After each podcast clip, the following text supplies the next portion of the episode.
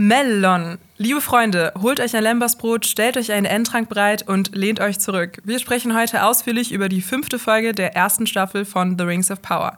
Wir, das sind Xenia und Jonas. Und wir sind die Herr der Ringe-Nerds eures Vertrauens.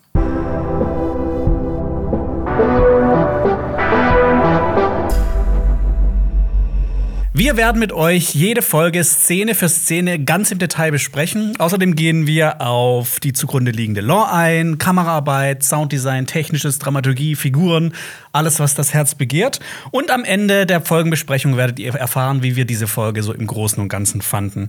Ähm, nächste, die nächste Folgenbesprechung wird dann wieder nächsten Monat, nee, nächsten Dienstag stattfinden, weil ja noch ein Feiertag ist, der, der 3. Oktober, der Tag mhm. der Deutschen Einheit. Deshalb kommt an dem Tag ausnahmsweise das schon am Dienstag. Den feiern äh, nee, wir natürlich auch. Nicht, äh, nicht schon, sondern erst am Dienstag.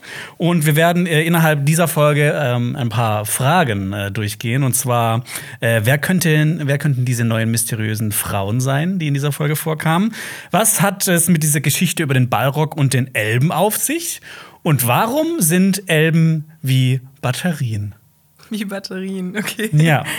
Aber bevor wir mit der Folgenbesprechung anfangen, kommen wir natürlich wieder zu ein paar Kommentaren. Und da haben wir ein bisschen was für euch rausgesucht. Ähm, ich fange einfach mal an. Ähm, wir haben ja letzte Woche mal kurz drüber gesprochen dass ganz viele Metal-Bands ihre Namen aus dem Tolkien-Universum beziehen. Und wir kamen auf den Namen von einer Band nicht. Mhm. Und zwar, die Black Metal-Band ist Bursum. Und ja, das Member der Band, Varg Vikernes, ist eine sehr umstrittene Persönlichkeit. Es gibt jedoch unzählige Black Metal-Bands, die ihren Namen aus dem Tolkien-Universum nehmen und teilweise darüber Musik machen. Deutlich hervorzuheben ist die Band Summoning. Ja, mal kein Bandnamen mit Tolkien einleihen. Die gibt es schon seit den 90ern. Hm, alles klar. Cool. Kleiner ähm, Metalhead. Bursum. Genau, schaut Bursum. euch ja. äh, Lords of Chaos an. Der ist ziemlich gut. Da geht es um diese Band. Muss ich auch noch machen, ja. Du hast auch was mitgebracht, ne? Ich habe auch was mitgebracht. Ähm, das ist für alle Potterheads da draußen. Äh, Do Gisel hat geschrieben: Ich finde ja, die vier Erzählstränge ähneln den Häusern von Hogwarts. Erstens fortschrittliche Numenora, Ravenclaw. Zweitens entschlossene, tatkräftige Zwerge Gryffindor. Drittens trollige, freundschaftliche Haarfüße. Naja, nicht alle. Hufflepuff. Und viertens düstere Südlanden Slytherin. Ja, ich bin, ich bin eher. Ich bin immer für Hufflepuff-Bashing. Du bist immer für Hufflepuff. Oh, okay, krass. Hast du mal den Häusertest gemacht? Äh, nee, habe ich nicht. Okay. Aber das heißt, ich weiß, weiß nicht, welches J.K. Rowling ist auch Hufflepuff. Ach, ist sie, okay. Das Sagt sie, glaube ich, ja. Ja, ich meine, Hufflepuff ist ja immer das Haus, was am sympathischsten eigentlich ist, aber wo alle sich drüber lustig machen. Ne? Aber das sind ja die besten Freunde. Ja. Ich bin Ravenclaw, deswegen wäre ich jetzt für Numenor, aber jetzt in der Serie selbst, da ähm, bin ich wahrscheinlich Slytherin. Oh. Die gefallen mir am besten bisher. Ja. Okay. ähm, äh, Saps hat geschrieben, die Elbenleiter ist umständlicher als normale, weil bei ihr fest vorgeschrieben ist, mit welchem Fuß man wo auftritt. Ich lese diesen Kommentar nicht weiter, das ist Quatsch, weil das ist egal, das ist mir egal. Die Elbenleiter ist trotzdem cool, okay? Ihr macht mir meine Elbenleiter nicht kaputt.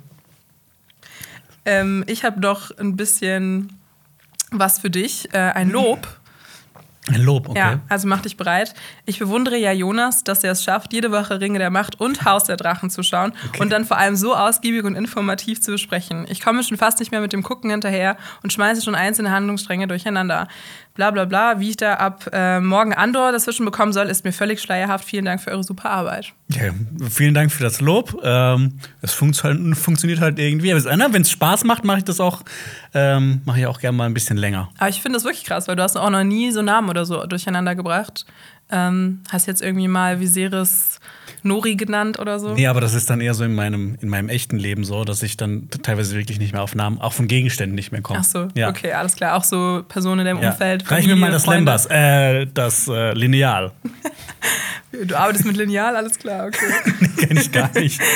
ähm, der äh, der Kellerjung, die Kellerjung hat geschrieben, kleine Richtigstellung. Nautilidae sind Zelaphopoden, keine Muscheln. Ich habe ja gesagt, das sind Nautilus-Muscheln. Ähm, beides aber zumindest Mollusken. Sie sind äh, die letzten noch rezenten Kopffüßer, die eine außenliegende Schale besitzen. Dies ist die ursprünglichste Form dieser Tiergruppe, während alle anderen heute noch lebenden Vertreter eine innenliegende oder gänzlich reduzierte Schale haben. Danke für die Info, aber bei mir ist das wie mit Erdbeeren. Für mich sind das Beeren und für mich sind äh, Nautilidae sind auch Muscheln, okay? Sieht aus wie eine Muschel, es ist eine Muschel. Ja, also ich habe nicht recht, aber ist mir egal. ähm, ich habe noch einen Kommentar von Johannes Edlinger. Wirklich cooles Video wieder. Ich würde nur anmerken, dass Arondis Pfeilfang-Move möglich ist. Im Video an New Level of Archery schafft es der dänische Bogenschütze Lars Andersen, einen Pfeil zu fangen und zurückzuführen. Freue mich schon auf die nächste Folge. Hast du dieses Video gesehen? Leider nicht. Ich habe keine Zeit gehabt, aber. Das ist absurd. Hast du das dir angeguckt? Ja, das ist ja nicht in Zeitlupe, ne? Der fängt das ja nicht in Zeitlupe. Das ist wirklich krass. Also ich kann mir das nicht vorstellen äh, zu machen, aber gut. Wenn du es mal testen? anscheinend, ja, jetzt hier im Studio. Äh, ich, wenn du Lars Andersen heißt oder Arondier, dann ist das wahrscheinlich möglich. Okay. Äh, Timo hat geschrieben, ich weiß nicht, ob es daran liegt, dass die Haarfüße dieses Mal keine einzige Sekunde Screentime hatten.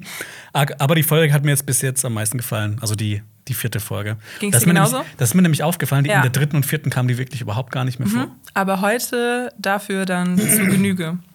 Ja, aber ein kleiner Spoiler. Heute fand ich das insgesamt gar nicht so schlimm wie die letzten Ging Mal. mir genauso. Ich fand, äh, das war überraschend. Aber ja, jetzt nehme ich mir viel vorweg, aber ich fand sie gar nicht so nervig wie sonst. Ich habe noch einen letzten Kommentar von Fotorezeptor. Lasst euch nicht eure Anglizismen nehmen und entschuld- entschuldigt euch nicht dafür. Die englische Sprache ist auch eine geile Sprache und kann bestimmte Dinge sehr viel besser konkretisieren als andere Sprachen. Was ich an Jonas Sprachgebrauch allerdings vermisse, sind Sätze wie Playmobil ist für Dumme, viel zu nett und positiv ist hier geworden. Ja, du kannst mich auch anfangen zu roasten, wenn du das Magst, magst. Denkst du Playmobil? Ähm, ich war ein Playmobil-Kind, ja. Bist du eher so Lego?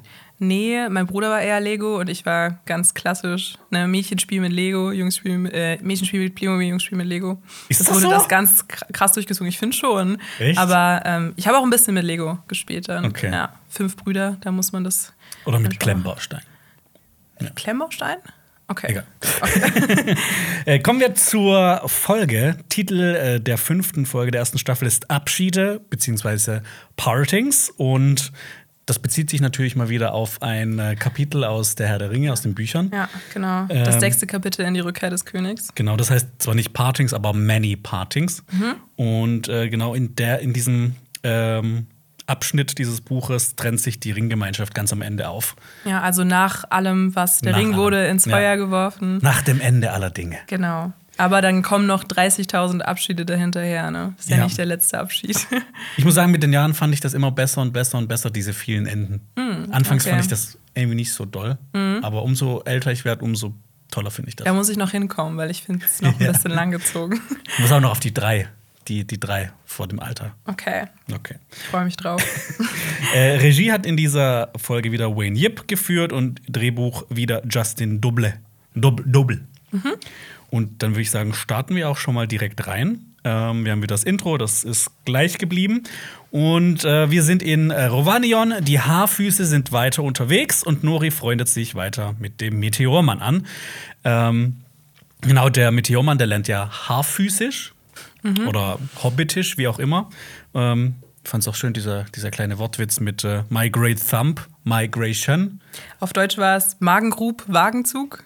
Fand ich auch nicht schlecht. Nicht schlecht. Ja. Ähm, ich finde aber, es gibt einen Film, der hat so Sprachenlernen so geil inszeniert, dass Rival. du. Nein, nein. Ah, doch, auch, stimmt auch. Nee, ähm, hast du mal der 13. Krieger gesehen? Nee. Da geht es ja um, ähm, das spielt im, im, im Frühmittelalter, würde ich sagen. Und da geht es um einen arabischen Mann, der ähm, quasi auf so eine Mission geschickt wird äh, nach Skandinavien. Und da gibt es dann noch, äh, der wird von Antonio Banderas gespielt. Ah, okay. Ja. Zorro. Ja, genau, Zorro. Oder äh, hier der Desperado-Mann. Und ähm, der sitzt dann am Lagerfeuer und hört halt den Wikingern zu, wie die sprechen. Und er versteht halt erstmal gar nichts. Und das ist halt so eine schöne Montage, weil da plötzlich hörst du dann plötzlich auch so ein Wort. Was die sprechen dann halt auch wirklich irgendwie, keine Ahnung. Norwegisch. Skandinavisch, Ja. was, was Ja, auch immer, eine skandinavische Sprache. Und äh, dann hörst du auch zwischendrin plötzlich dann so ein Wort, das du dann kennst. Und das zeigt halt so, ne, er ist am Lagerfeuer, hört denen zu, die reisen immer weiter. Und du hörst halt immer mehr Worte und verstehst das immer mehr. Und irgendwann Ah. sprechen die halt Englisch. Ah, Und spannend. Das, das Alles finde ich eigentlich, das finde ich ziemlich cool gemacht. Ich finde auch das manchmal schade, wenn das dann gar nicht aufgegriffen wird, dass man eigentlich unterschiedliche Sprachen spricht. Das ist ja jetzt hier bei Rings of Power auch schon ein paar Mal vorgekommen. Mhm. Ne, wir erinnern uns Sindarin äh, Quenya, zum Beispiel bei Arondir. Deswegen cool, dass sich Zeit gelassen wird, das zu erzählen. Ja. Ich habe auch ähm, hier das erste Mal irgendwie so eine Chemie zwischen Nori und dem Meteormann gespielt. Weil ich war ja bisher nicht der allergrößte Fan von Nori. Ja, ich mochte auch die Szene, ähm, die Atmosphäre, wie sie da so an den Dünen saßen. Also die Visuals waren sehr nice in Mhm. Ja. der Szene. Ja. Und äh, kurze Theorie-Time. Ähm, wir sind ja immer so ein bisschen überlegen, ist der jetzt böse oder ist er nicht böse, aber ne, inzwischen denken wir, ja, es ist wahrscheinlich irgendwie ein Zauberer, vielleicht sogar Gandalf. Ähm, und ne, ich glaube jetzt, er hat ja auch die Leuchtkäfer getötet und das war ja früher für uns, für uns ein Indiz, dass der vielleicht böse sein könnte. Vielleicht Aber hier bereut er es ja, deshalb, ne, das ist ja ein Stimmt. Zeichen dafür, dass er ja vielleicht gut ist. Ähm, Ich finde, die Serie will Ja. uns das ja ein bisschen sagen, weil sie ja immer diesen äh, schlimmen Soundtrack ballert, wenn er irgendwas Ja. macht. ähm, aber wie du dann eben schon gesagt hast, die Folge davor, das ist wahrscheinlich ein roter Hering. Ja, äh, ich habe auch noch zu dem Meteormann habe ich auch eine sehr interessante Theorie äh, aus der Musikwissenschaft, die mir jemand mitgeteilt hat. Dazu aber noch später, wenn man manchmal an der Musik auch, wenn man das so auseinanderpfriemelt, erkennen kann, ob das vielleicht eher gu gut oder böse ist. Und das hat äh, auch jemand gemacht für ähm, für den Meteormann. Da komme ich aber später noch dazu. Es viele Musikwissenschaftler und Wissenschaftlerinnen, die uns zuhören. Ja, Erst aber das mit ne- den Klangwellen im Intro und jetzt das. Ja, immer gerne Ja. in die Kommentare. Ich finde es Ja. Mhm. mega interessant. Wir können ja auch nicht alles wissen. Auf jeden Fall. Musikwissenschaften habe ich noch nicht studiert. Ich kann nicht mal Noten lesen. Ah, doch, ich kann Noten lesen, doch. Okay. Ja. Ähm, sie redet ja dann auch darüber, wie so der Migrationsweg oder so der Wanderweg von den Haarfüßen ist. Und da redet sie auch von einem alten Wald. Und da habe ich mich auch gefragt, ob das der alte Wald ist, den wir auch kennen aus Herr der Ringe. Der grenzt ja ans Auenland an und da wandern ja auch die Hobbits durch, also Sam, Mary, Frodo und Pippin. Mm, Und dann werden sie irgendwie von so einem Baum angegriffen und von Tom Bombadil befreit. Also zumindest ist das in den Büchern so. Vom alten Weidemann. Genau, vom alten Weidemann. Und ähm, ich vermute aber, dass das wahrscheinlich ein anderer Wald ist, weil wir dann später noch die Kartensequenz sehen und das eigentlich nicht sein kann, dass sie so einen langen Weg zurücklegen, weil es wirklich auch am ganz anderen Ende von Mittelerde ist. Ich habe Ja. sehr lange Zeit damit verbracht, mir Karten anzugucken für diese Folge. Jedes Mal Spaß. Ja. ja, die sind viel zu weit im Osten, dass das im Auenland sein kann. Also wenn bei euch bei Alter Wald ähm, irgendwie was geklingelt hat, ist nicht der alte Wald. Ich denke mal, dass es äh, der große Grünwald ist, der Mhm. später zum Düsterwald wird, da wo dann äh, Thranduil sein Reich hat und wo diese Spinnen sind, wo auch ein großer Teil von der Hobbit spielt. Genau. Ähm, ähm, es gibt aber witzigerweise in dem großen Grünwald eine alte Waldstraße. Und vielleicht, ne, ich meine, die, die Haarfüße, die, die wandern ja irgendwann noch ins Auenland und dann nehmen die ja vielleicht auch Begriffe mit aus ihrer alten Heimat, deshalb. Und ich meine, sie können auch einfach einen Ja. Wald sehen und denken, ah, die Bäume sehen alt aus, wir nennen ihn mal alter Wald. ähm, ja, und sie reden ja dann auch über Bedrohungen und der Meteormann sieht sich eben selbst als Bedrohung, weil er die Glühwürmchen getötet hat. Aber Nuri versichert ihnen dann auch nochmal, dass er gut ist. Ich habe auch noch äh, einen ganz interessanten Fakt. Ähm, es gibt jetzt nicht so sehr detaillierte Karten zum zweiten Zeitalter, wo das spielt, von Mittelerde jetzt. Ähm, es gab nämlich ursprünglich viel mehr Wald auf Mittelerde. Also man, wenn man sich die Karten aus dem dritten Zeitalter zum Beispiel anschaut, ist da ja, ist schon Wald dabei, aber man muss sich dann vorstellen, zum äh, Zeitpunkt des zweiten Zeitalters war einfach viel mehr da. Ähm, es wird dann aber äh, durch, durch verschiedene Kriege oder durch die Abholzung zum Beispiel von den Numenorern, weil die halt immer Schiffe gebaut haben, Und Rohstoffe immer, immer, immer weniger und weniger. Genau, es werden ja auch noch ein paar Sachen erwähnt. Zum Beispiel er, erwähnt Nori die Nordfeldklamm. Das hat nichts mit Helmsklamm zu tun. Ähm, und übrigens in Klamm, ich habe das nochmal nachgeschaut, ist ein sehr enges Tal. Und äh, da habe ich, äh, bevor ich dann, äh, bevor es dann später zu den Karten kam, habe ich gedacht, das ist best äh, bestimmt Emin Muil, wo, ähm, wo Frodo und Sam am Anfang von die zwei Türme Ja, auf, ähm, sich auch verloren auf, haben, ja. genau, auf ähm, hier Gollum treffen. Genau, wo die auch auf Gollum treffen. Ähm, Das passt ja auch zu den Karten, ne? Ja, ja, das passt auf Ja. jeden Fall zu den Karten, die, die laufen ja auch dran vorbei. Ähm, genau. Und ich glaube, die befinden sich gerade in dem Gebiet, was, ähm, was jetzt, äh, was im dritten Zeitalter die, die, die, drei, äh, die Braunlande genannt wurden. Ähm, und hier sollen dann auch die Endfrauen gewesen sein. Das hat, also braune Lande hat nichts irgendwie mit Deutschland 1933 oder sowas zu tun, sondern das wird einfach während Kriegen und sowas von Sauron zerstört und dann wurde aus den quasi, das war irgendwann mal grün und dann war es braun, weil da nichts mehr gewachsen ist, nur noch, nur noch Dreck war. Passt ja aber auch ein bisschen. Wir haben ja schon Sauron ein bisschen mit so Nazi-Deutschland verglichen. Genau. Und dann ziehen sie zum Hain, aber das hat mir jetzt auch nichts gesagt. Ja. Aber wahrscheinlich ist das dann auch alles in derselben Gegend. ja, also nur der Hein, das hat nichts mit David Hein zu tun. Aber ihr könnt euch gerne mal die Fernand voll Donuts Folge mit David Hein anschauen. Die ist äh, wirklich famous geworden. Boah, das war eine Hammerüberleitung. Beeindruckend. Ja, aber ein Hain ist übrigens ein kleiner Wald. Und äh, das kommt vom mittelhochdeutschen Hagen für gehegter Wald. Und ähm, der Haag kommt auch in äh, Herr der Ringe vor. Boah, jetzt schweife ich richtig ab. es gibt äh, ein Haagsend im Bockland, im späteren Auenland. Krass. Warst du schon mal in Den Haag? Nee. Okay. Warst du da. schon mal in Den Haag? Okay. Ja, sehr schöne Stadt. Ja, und ähm, es gibt noch ein Amazon-Wissenswertes. Ähm, und zwar steht da: Halblinge tragen keine Schuhe, da ihre Füße zäher, zäh, zäh, zäh, zähe lederartige Sohlen haben, die mit dichten Krausen Haar bedeckt sind und fast jedem Gelände trotzen können. Das, Das sehen wir wieder, es wurde angelehnt an die Hobbits. Ja. Ähm, einfach übernommen. ja, und das ist so eine Info, die- ich glaube, die hat eigentlich schon jeder mitbekommen, so seit Herr der Ringe. Was? Hobbits haben große Füße? Ja, und dann beginnt auch ähm, schon die Reise der Haarfüße. Wir, wir, wir sehen, wie sie ähm, äh, ihre Migration haben. Und wir hören auch etwas. Wir hören etwas. Es gibt wunderschöne Landschaftsaufnahmen und da kam für mich auch wieder so ein, so ein klassisches Herr der Ringe-Tolkien-Gefühl auf. Ich fand, äh, die Landschaftsaufnahmen sahen atemberaubend aus. Ich, ich fand diesen Text echt richtig, richtig, richtig schön.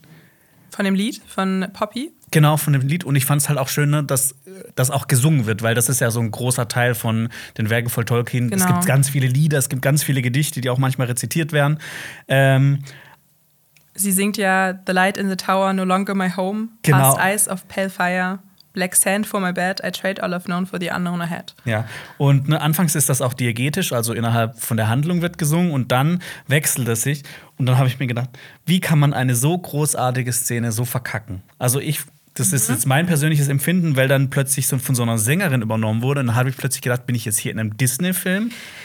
Also Ich ich, weiß, fand das wirklich, meinst. das war mir zu überproduziert. Ich Okay. hätte es irgendwie schöner gefunden, wenn ähm, hier die Schauspielerin von Poppy das selbst gesungen hätte, wie zum Beispiel, ähm, es gibt ja auch die Szene in Die Rückkehr des Königs, wo Billy Boyd singt Genau. für Denethor. Und dazu sieht man, wie Faramir das gegen Osgiliath reitet. diese Szene. Das ja, ist und ne, da sieht man doch, das hat funktioniert. Warum Ja. muss man denn das so Und überproduzieren? anscheinend kann die Schauspielerin ja auch singen. Ich fand es auch das, schade. Man muss ja auch nicht singen können, um ja, zu singen. das stimmt auch. Ich fand, man hat halt diesen Cut gemerkt. Also das fand Ja. ich so schade, weil mir ging es genauso, obwohl ich es auch nicht so schlimm fand.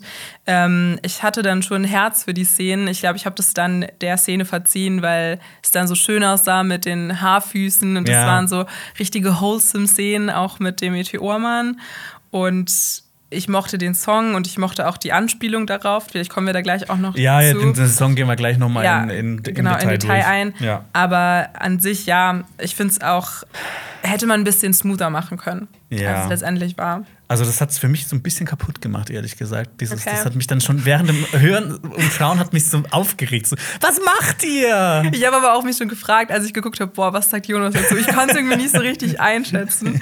Aber ich verstehe dich. Ja, ich würde gerne einmal kurz auf das erst auf das Gesehene eingehen und dann äh, gleich noch auf den Liedtext. Ähm, was ich interessant äh, fand, dass ähm, man sieht in einer Einstellung, wie Nori und ihre Gang halt äh, an einem Punkt sind und dann gibt es Mhm. noch die anderen Haarfüße weiter weg. Das hat so ein bisschen auf mich gewirkt, als ob die jetzt ein bisschen auch so Ausgestoßene sind. Oder kommen sie einfach nicht so schnell hinterher? Ich glaube, sie kommen nicht so schnell hinterher. Das wurde ja schon etabliert in der letzten Folge, dass Mhm. sie einfach wegen, dem, wegen der Verletzung des Vaters auch Probleme haben. Ähm, und dass die anderen Haarfüße asozial sind. Das, darauf sind wir auch schon eingegangen. Mhm. Ähm, taten mir auf jeden Fall ein bisschen leid. Vor allem die arme Poppy oder Marksame, wie ich im Deutschen gerne sage, die, die das Wanderlied ihrer toten Mutter singt und dann ähm, schon ihre ganze Familie verloren hat. Ja. Ähm, ja. Ich glaube, die haben sie auch Marksame genannt, weil die die nicht Poppy nennen wollten, weil das so nach Poppen klingt. Mhm. Keine Ahnung. Ja. wahrscheinlich. Ja, ähm, wir sehen auch, dass sie in, in einem Sumpf vorbeikommen und da gibt es auch so einen liegen gebliebenen Wagen. Und da habe ich mir so gedacht, so im Prinzip laufen die ja immer den gleichen Weg und dann sind immer wieder so, die laufen eigentlich quasi die ganze Zeit über den Friedhof, weil da überall tote Haarfüße irgendwo liegen, weil die nicht weitergekommen sind. Oh Die werden recht. jedes Mal dran erinnert. Und Oh. du musst dir vorstellen, du gehst einfach, die, ihr ganzes Leben besteht darin, dass sie quasi so von einem Friedhof zum nächsten wandern. Ich hoffe, dass sie wenigstens einen schönen Stein oder so aufgestellt haben für diese ganzen Stein. toten Haarfüße. Aber apropos Sumpf, wir sehen ja dann auch die Karte und wir sehen ja auch den Anduin wahrscheinlich, mhm. ne, links auf dieser Karte. Und wie, also ich, so wie ich das verstanden habe, ist, dass auch die ähm, Haarfüße dann an diesem Emin Mul entlang gehen. Ja. Und wahrscheinlich auch ähm, rechts abbiegen Richtung Unterklippen und Graues Moor, nennt das äh, mhm. auf der Karte, diese Gegend. Und da habe ich mich gefragt, ob das später die Totensümpfe sein könnten. Ich ja, die nicht, gehen ja durch diese, hast. ich glaube, die werden hier. Ähm Boah, ich bin gerade nicht sicher, die wird auch etwas mit Sümpfe genannt hier, glaube ich. Oder ich weiß nicht, ob die eingezeichnet sind, bin ich mir gerade nicht mehr sicher. Ähm, aber ja, da sind auf jeden Fall später die Totensümpfe. Kurz noch zum Anduin. Das ist der Fluss, auf dem die Gefährten ja mit den Booten von Lothlorien aus ähm, fahren, wo dann auch hier die Argonath ist, diese, ja. diese Steinfiguren. Äh, da gehen die entlang. Und die Totensümpfe sind da, wo dann später Frodo und Sam durchgehen mit Gollum, mhm. wo die wo man nicht den Lichtern folgen soll. Ja. Und das, war, das, sind, ne, das sind eigentlich Sümpfe, aber es gab so viele Schlachten dann im, im, im zweiten Zeitalter da. Da sind so viele Elben und Menschen und Orks und was weiß ich alles gestorben, dass das zu den Totensümpfen wurden. Genau. Wir sind da auch schon ein paar Haarfüße drin gestorben. Ja, da sind auf jeden Fall ein paar Haarfüße bestimmt schon ja. drin gestorben.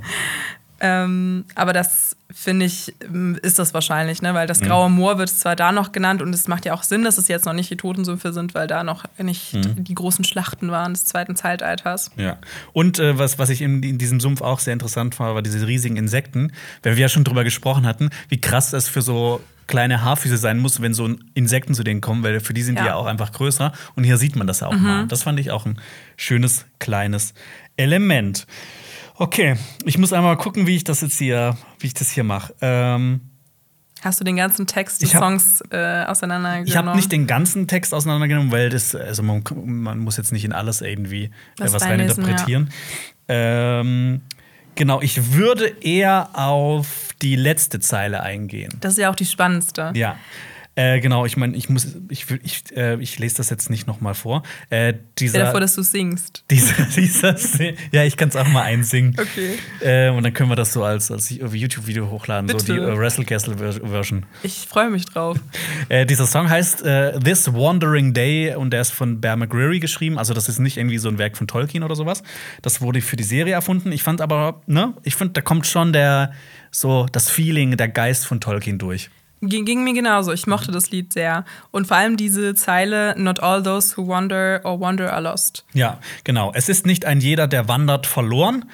Und äh, da habe ich direkt gestutzt bei dieser Zeile, weil da steckt sehr, sehr, sehr viel drin. Die stammt nämlich ursprünglich aus Der Herr der Ringe, die Gefährten. Da kommt das auch vor. Äh, das kommt in einem Gedicht vor, das Bilbo über Aragorn geschrieben hat. Dieses Gedicht heißt äh, Rätsel über Streicher. Und das geht folgendermaßen: Nicht alles, was Gold ist, funkelt, nicht jeder, der wandert, verloren. Äh, das Alte wird nicht verdunkelt, noch Wurzeln der Tiefe erfroren. Aus Asche wird Feuer geschlagen, aus Schatten geht Licht hervor. Heil wird geborstenes Schwert und die König, der die Krone verlor.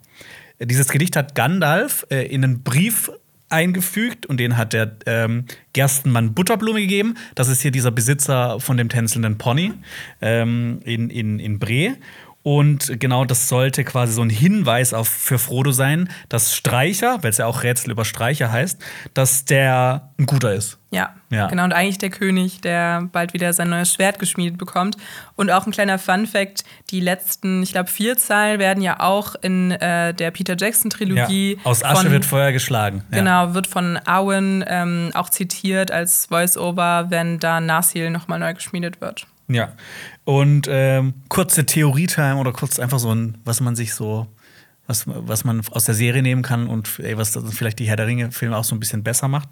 Ähm, über, diese, über die Jahrtausende wurde dieses Lied wahrscheinlich immer wieder gesungen und gesungen von den Haarfüßen, bis es dann Bilbo vielleicht dann irgendwann in sein Gedicht eingesetzt hat. Das fand ich ja. auch schön, weil ich finde, das macht Sinn und das ist eine schöne Addi also Addition zu diesem ganzen, ja. zu der ganzen Lore, die auch Sinn macht. Also ich fand, ähm, das war für so ein Easter Egg für Fans, die die Zeile kannten und ähm, auch gut in diesem Universum. Also ein gutes Beispiel dafür, wie man äh, Lore dann auch hinzufügen kann, so ja. im Nachhinein. Und die, die, sich auch irgendwie so, die sich gut so organisch, so organisch ja, anfühlt, ja. ja. Ähm, und ich finde auch, dass dieses Gedicht könnte auch so ein kleiner Hinweis sein auf, ich nenne es mal MM gleich G.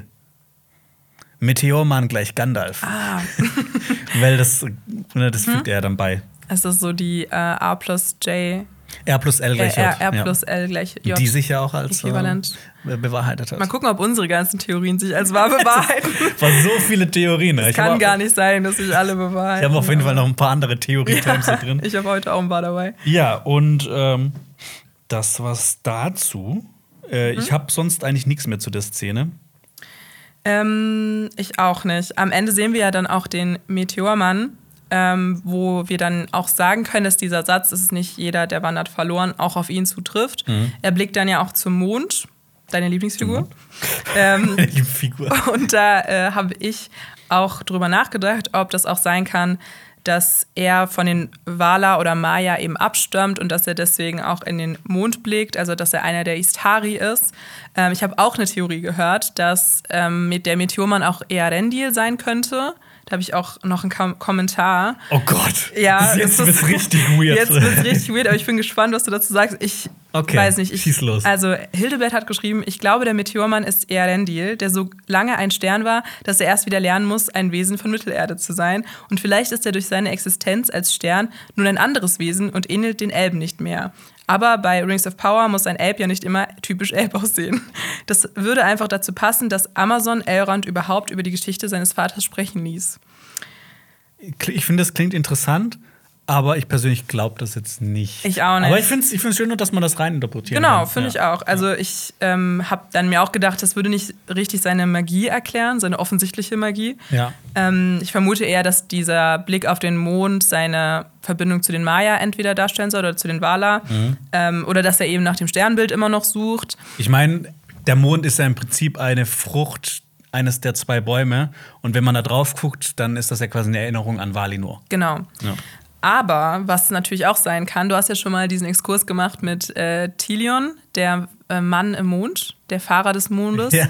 Und ich habe auch im Internet, auf Reddit, gibt es ein paar Leute, die sagen, er könnte auch der Mann im Mond sein, der dann eben diese letzte, der letzte Hüter dieser Blüte war von Talperion. Mhm. Mm, und der dann irgendwie auf Mittelerde gekracht ist. Da gibt es auch noch ein Gedicht von Tolkien ja. darüber. Ähm, ah, das ist auch interessant. Ja, aber ich glaube, ich glaube, diese, diese, diese Serie ist nicht so meta und nicht so. Ich glaube, das wird ja. alles. Ich glaube, am Ende wird alles so relativ. Ne, Halbrand ist Sauron, Ada ist ein Typ äh, und der Meteormann ist Gandalf. Ja, wir müssen aufpassen, dass wir uns dann nicht so zu sehr hoffen auf eine coole Theorie am Ende. Ja. Aber ich dachte, das will ich hier noch mal kurz erwähnen. Ja. Das ist ganz spannend. Genau, ich würde noch eine Sache sagen kurz. Äh, ich habe ja vorhin diese Billy Boyd-Szene ähm, erwähnt in Die Rückkehr des Königs, wie er, wie er singt für Denethor. Und wir haben mal ein Video gemacht, äh, die zehn ähm, besten Szenen aus der Herr der Ringe, da kamen die auf jeden Fall auch vor. Das ist eine meiner, einer meiner absoluten Lieblingsszenen. Absolut. Das, ja. Edge okay. of Night, huh? heißt das Lied. Ja. ja. Und dann kommen wir auch schon ähm, zurück, wo die Haarfüße losgegangen sind nämlich ja. die Einschlagstelle des Kraters. Ja, drei mysteriöse Figuren besuchen die Landestelle des Meteormanns. Und das sind auch schon die drei Ladies, die wir aus dem Trailer ähm, kennen, wo wir uns damals auch schon gefragt haben, wer könnte das eigentlich gewesen sein? Ähm, so, ich habe ähm, hab zu allen ein bisschen was geschrieben und ich habe auch eine kleine Theorie-Time. Hau raus. Okay, also wir sehen ja erst ähm, diese Walkürenfrau mit Rüstung, habe ich die jetzt mal genannt. Ähm, weil die, ich finde, die sieht aus wie eine, die könnte so eine Walküre sein. Mhm. Ähm, die hat ja auch so eine Art Helm mit so Flügeln dran, genau, oder? Ja. ja. Und auf ihrem Ringkragen sieht man ein Auge und ne Auge Sauron. Sauron ich kann mir gut vorstellen, dass die drei irgendwas mit Sauron zu tun haben. Vielleicht ist das ein Kult, so der mhm. die Rückkehr von ihm mhm. heraufbeschwört oder äh, zurückerwartet. Ich weiß nicht, was der Musikwissenschaftler gesagt hat, aber die, äh, das Hintergrund, die Hintergrundmusik deutet auch darauf Sehr hin. Böse. Ja, das klingt wie so Paseltang, finde ich. Ja. ja. Ähm, das hat mich auch so an diese Szene aus, äh, aus Game of Thrones ähm, ähm, erinnert mit den Söhnen der Harpie. Da kommt auch immer so ein mhm. ähm, da sind außerdem auch Runen auf ihrem Ringkragen zu sehen, die konnte ich aber irgendwie nicht zuordnen. Ich fand aber, dass die, also sie sahen aus wie eine Sprache, die nicht sehr nett ist, so, so Richtung Orkisch vielleicht irgendwas. Ähm, und was ich auch interessant finde, äh, man sieht ihre Ohren. Sie hat normale Ohren, deshalb ja, sollte Menschen. sie auf äh, menschlich sein, genau. Ähm, dann äh, gibt es äh, die nächste Frau, die Tellerfrau habe ich sie genannt, weil sie einen Teller in der Hand hält. Ähm, auf dem Teller ist, ist, das Zeichen drauf, dass der Meteormann ähm, äh, mit. Glühwürmchen in die Mhm. Sterne geschrieben hat, also auf der Rückseite. Also man sieht da noch so einen Shot nach unten und da sieht man hinten drauf dieses Ding. Stimmt. Bei ihr sind übrigens die Ohren verdeckt. Ich finde, das ist sehr wichtig bei der Serie. Vielleicht, vielleicht hat Mhm. Ja. Mhm. das noch ein Ding, weil das, ne, das hat ja auch bei, bei Galadriel schon am Anfang. Ähm, Aber meinst du nicht, dass dann, wenn eine äh, menschliche Ohren hat und die andere, glaube ich, auch. Ich habe auf jeden Fall zwei menschliche Ohren. Paare erkannt. Okay. Dass die dritte vermutlich auch äh, Mensch ist, aber. genau, äh, die Buzzcut Lady. Ähm, die, Eminem? Die aussieht wie Emin- Eminem, aka äh, The Real Slim Shady. Ich habe jetzt gedacht, wir nennen sie The Real Slim Lady, Es ist gut. weil Ja. die sieht auf jeden Fall nicht nett aus. Ähm, ihre Ohren sind aber auch äh, verdeckt. Vielleicht ist, also ne, sie, wahrscheinlich ist sie ein Mensch, aber könnte auch eine, eine, eine Elbe sein.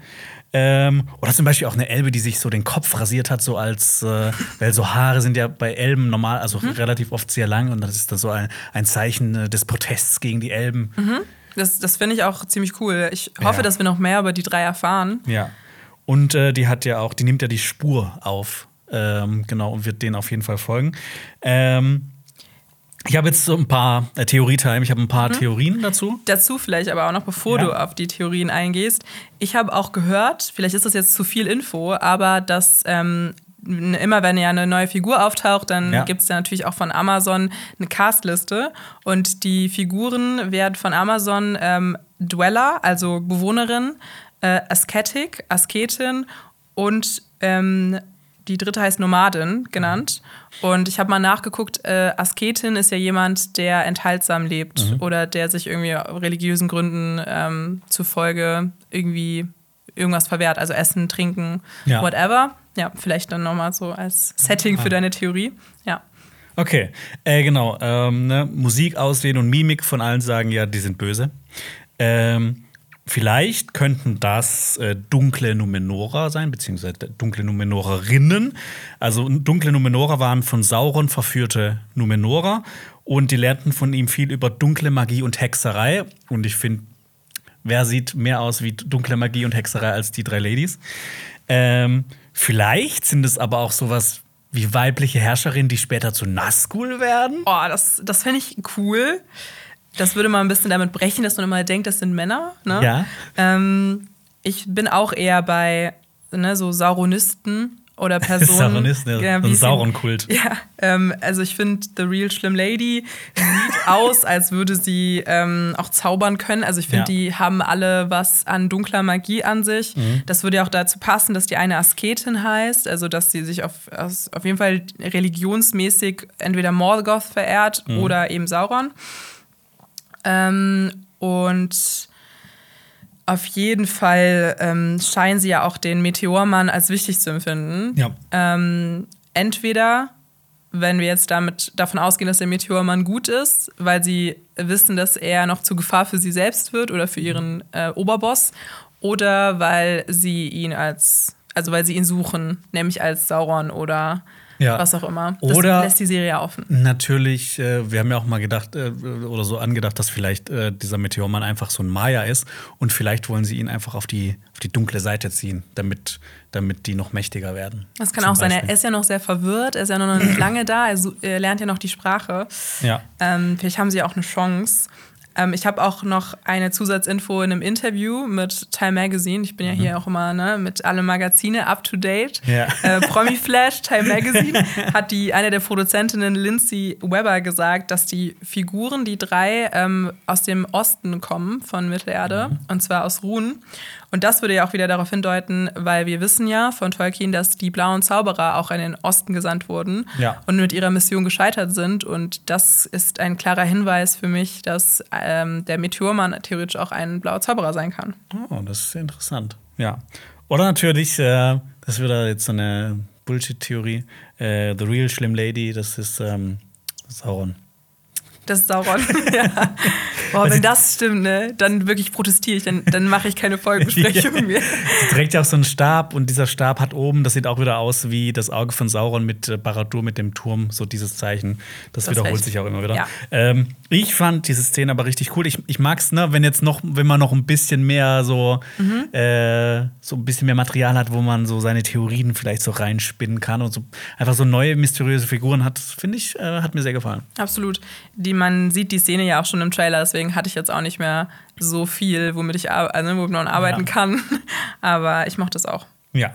So, dann gehen wir auch von Rovanion in die Südlande zu Adar. Und der spricht über die Verdunkelung der Südlande. Ähm, ein kleines Detail, was, was ich noch gar nicht erwähnt hatte, was ich ziemlich cool finde, ist, immer wenn Orks vorkommen, hört man ähm, auf der Soundtrack-Spur oder auf der Audiospur, hört man immer Fliegen. Das ist dir schon mal aufgefallen? Mir noch nicht, ne? Aber es, das macht so ein zusätzliches, einfach so ein kleines Element, das Orks noch ein bisschen abstoßender macht. Eigentlich. Krass. Also ähm, da sieht man mal wieder, wie viele unterschiedliche Ebenen es gibt, die man äh, von Serien und Filmen analysieren kann. Mhm. Und das passiert wahrscheinlich unterbewusst, aber wir als Zuschauende empfinden das dann als eklig Ja. oder wissen, dass die Orks stinken. Ja, vor allem das kommt ja auch, so, so Fliegen erinnert mich immer krass an äh, The Hills Have Eyes, an, an den Film. Hast du mal gesehen? Mhm. Ja. Ja, okay. Ja. Generell auch in Horrorfilmen äh, sehr beliebtes Mittel. ne? Ja. Zu Adar. Ähm, ja, wir müssen mal gucken, weil es, äh, ein paar Leute haben sich auch beschwert, dass wir Adar, dass es immer sich ein bisschen anhört wie Adar, aber Stimmt. warum macht Ja, Tolkien auch ein Buchstabe zu viel, zu wenig. Ja, genau, die Orks gehorchen ihm äh, wirklich jedem seiner Befehle, auch wenn es ihnen schadet. Ähm, aber er wünscht sich ja, dass er so wie Orks fühlen könnte. Und ich finde, das macht ihn immer noch weiter interessant. Also ich finde ihn so als Antagonisten extrem cool. Es gefällt mir echt sehr gut und er ist einfach so, so ruhig, so, so, ne? Ich meine, das, das macht ihn ja auch bedrohlicher, wenn er, wenn er einfach so ruhig ist. Man merkt auch seine, seine, Elb, äh, seine Elbabstammung. Ja. Und ich mag auch, dass er so ambivalent ist und er auch so wirklich für die Orks fühlt und auch das Beste für sie will, Mhm. wie ein wahrer Vater eben. Und das, da merkt man auch, dass er so sehr melancholisch ja auch ein bisschen der Sonne gegenüber eingestellt ist. Was mir auch aufgefallen ist, das ist voll die Folge für Sonne und Mond. Mhm. Ja. Äh, das kommt ja auch noch häufiger vor, endlich. Und dass er ja auch äh, der Sonne hinterher trauert, weil wahrscheinlich sein Elb-Ich ähm, auch noch daran hängt, aber er trotzdem für die, ne, für diese Kreation von Mordor ist oder dann für Sauron kämpft wahrscheinlich. Ja, da reden wir ja später nochmal drüber, wenn es Ja. dann um seine Identität geht. Ja. Und Also Ja. er sagt ja auch, dass, dass es bald weg sein wird, also was er fühlt und ähm, ne, wenn die Sonne weg ist. Und ich hatte da auch so zwei Deutungsmöglichkeiten. Also einerseits natürlich, ne? Entweder die, die, die Sonne ist bald weg, mit der Theorie, die wir ja schon hatten, dass der Schicksalsberg ausbricht und dann alles Genau. verdunkelt wird. Rotruin. Ja. Oder er spielt vielleicht sogar auf äh, den Dialog mit Gilgalad und Celebrimbor und Durin, äh, Durin an, dass, ähm, dass diese, dass Elben halt wieder aufgeladen werden müssen. Mhm. Dass das vielleicht auch bald weg ist. Oder natürlich, ne, dass in ihm ähm, sein Elbsein komplett ausgelöscht Dass wird. er zum Gott wird. Ja. Ja. Und nicht mehr in der Sonne wandeln kann. Ja. Ähm, Bei Wissenswertes stand nämlich auch noch, Ja. äh, Aders Verträglichkeit der Sonne deutet darauf hin, dass er kein Ork ist oder nicht ganz, denn er scheint einige der Gaben der Elben zu besitzen, Unsterblichkeit und die Fähigkeit, ohne Mühen ins Tageslicht zu sehen. Seine Kinder, die Orks, vermeiden die schmerzhaften Strahlen, indem sie Sonnenumhänge benutzen, um die Strahlen von der Haut fernzuhalten. Ich hatte auch das Gefühl, dass jetzt sogar Amazon bei unserer Theorie-Time mitmischt, so mit diesem ersten Satz, deutet darauf hin, dass er kein Org ist. Oder nicht ganz. Das Ja. ist so richtig so, so sehr vage. Das So eine, lässt alles offen. Ja. ja, aber ich meine, das wissen wir auch schon so ein bisschen, dass er kein ganzer Ork ist, weil seine Ohren, ne, ähm, hat auf jeden Fall die Serie uns schon mehr Stoff gegeben, als Amazon jetzt zugibt. Mhm. Ähm, aber das bestätigt ja eigentlich nur das, was wir auch schon gesagt haben. Ich habe übrigens noch eine Theorie-Time. Ähm, ich glaube, ich war früher ein Org. Ja. Hast du auch immer viele Fliegen um dich herum gehabt? nee, aber ich hatte so eine Sonnenallergie und wenn ich in die Au. Sonne gegangen bin, hat so mein gesamtes Gesicht so wusch Oh und nein. komplett rot. Ist das heute nicht mehr so? Nee, es hat sich, es hat sich verwachsen. Ach so. Verwechselt. Wie mein Asthma hat sich verwachsen. Ja. Oh, kennst du den äh, Film ähm, The Others? Den Horrorfilm mit, Mit Nicole, Nicole Kidman? Kidman, ja. Der hat mich auch nachhaltig traumatisiert. Ja. Da geht es ja auch, oder ist das, wie verwechsel ich das auch? Kann auch sein, dass ich jetzt gerade ähm, Stuss erzähle, aber da geht es doch auch darum, dass ihr Sohn Sonderlegie hat, oder? Boah, ich habe den, ich hab den glaube ich, gesehen, da kam der raus. Okay, ich alles kann klar. mich da nicht mehr dran Weil erinnern. das ist einer der ersten Filme, die ich damals als Kind geguckt habe und irgendwie, aber vielleicht habe ich das auch falsch im Kopf und es geht Ja. um einen anderen Film. Naja, Ja, aber Ada sagt etwas, was in mir einfach so eine Freude, ähm, eine Freude hat sich bei mir breit gemacht. Und zwar sagt er, versammle die Heere. ja.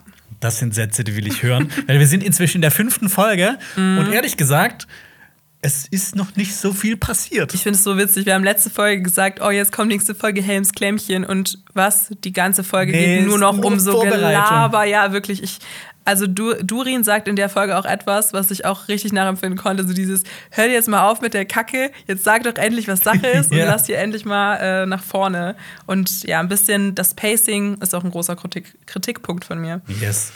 Äh, wir wechseln aber in den Südlanden zu Ostirith, zu Bronwyn, Arundir und Theo. Und Bronwyn hält eine flammende Rede, kann aber, kann aber nur einen kleinen Teil der Leute in Ostirith halten. Ähm, für mich zeichnet sich so langsam ab, ich persönlich, ich kann mit Bronwyn als Figur überhaupt nichts anfangen. Ich finde, die überzeugt mich überhaupt gar nicht.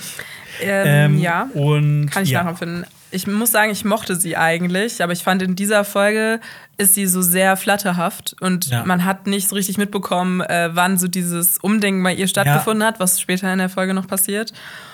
Aber an sich finde ich gut, dass sie so eine zentrale Rolle einnimmt anscheinend und Ja. ja, auch ähm, so eine Führungsfigur ist. Aber anscheinend keine gute. Die tat mir nämlich sehr, sehr leid, weil ja dann wirklich so 50 Prozent der Leute sich von ihr abwenden und Ja. lieber mit ähm, Waldreck gehen. Weil er stimmt ja dann so eine Gegenrede an und sagt, dass die Vorfahren von den Menschen der Südlande überlebt haben, weil sie auf Saurons Seite standen. Ja, Und man, man, man, da merkt man ja auch, dass die äh, Entmorgothisierung Mittelerdes überhaupt nicht geklappt hat. ja, und auch ich liebe das ja auch immer, wie die Leute so richtig, ähm, weißt du, so erstmal so, ja, lass gegen Mordor kämpfen oder ja. nein, lass, lass Sauron uns anschließen. Also die sind so, haben überhaupt keine Überzeugung Wie so, wie, so, wie so Hühner oder sowas, die einfach so, äh, äh, so wie, wie, ja, halt Schafe, wie, ne? so, wie so, äh, so, so kleine Küken, die einfach der Mutter folgen. So, ah nein, ist hier, ah nein, ist hier, Ja. lang, ah nein, ist hier lang. Wen finde ich sympathischer, Waldreck oder Bronwyn? Aber ich muss sagen, dann bin ich schon bei Bronwyn. Sympathischer? Ja. Ja, auf jeden Fall. Aber so als Figur überzeugt mich Waldreck mehr. Ja. Also ich finde ihn halt viel interessanter. Ja, er ist auch so lustig, weil man ihn nicht auf dem Schirm hatte. Und Ja. jetzt ist er so total der zentrale Charakter eigentlich. Aber was ich cool fand, ist, dass, ähm, und interessant, dass äh, Theo ja sich dagegen entscheidet, mit Waldreck zu gehen. Ja, er scheint noch nicht so von diesem Bösen durchdrungen zu sein. Und ähm, ne, ich meine, Waldreck fragt ihn ja quasi auch direkt: Hey, komm mit jetzt, komm mit jetzt, das ist die Wieder so ein Chance. bisschen creepy. Er so, Ja. komm, Kleiner, komm. Ja. ja. Also Theo, im Gegensatz zu Bronwyn, gefällt mir als Figur immer mehr und mehr. Mhm. Ja. Und ich habe noch eine kleine Sache zu Bronwyn. Äh, das da sind, sind wir gar nicht drauf eingegangen. Die hat, die ist eine Heilerin. Das hat man Genau. ja gesehen. Und die hat so eine Schlange als Brosche an ihrem Oberteil. Sieht man auch in der Szene ganz ähm, genau. Und die Schlange hat ja auch, ne, sieht man ja auch auf Apotheken und sowas. Und das hat einfach eine, das hat eine mythologische Bedeutung. Zum Beispiel im antiken Griechenland hat das äh, eine, eine Schlange Gesundheit und allgemeine Heilung symbolisiert. Und das passt ja auch zu ihr. Also es ist nur so eine, so eine Kleinigkeit. Ähm, genau, ich liebe immer, wenn man über griechische Mythologie redet. Ja. Ich bin mit Percy Jackson Zeus. aufgewachsen. Ja, Zeus. Zeus. Ach so, ja. Ja. Hä, wieso? Ach so, Poseidon. Also der vergewaltigt sich ja durch die komplette Aber- griechische Mythologie. Ja, aber das ist ja bei fast allen Göttern Ja. so leider. Ja. Ohne das jetzt ähm, ja, Ähm, abzuschwächen. Und dann gehen wir nach Numenor. Äh, an den Hafen zu Elendil und Isildur.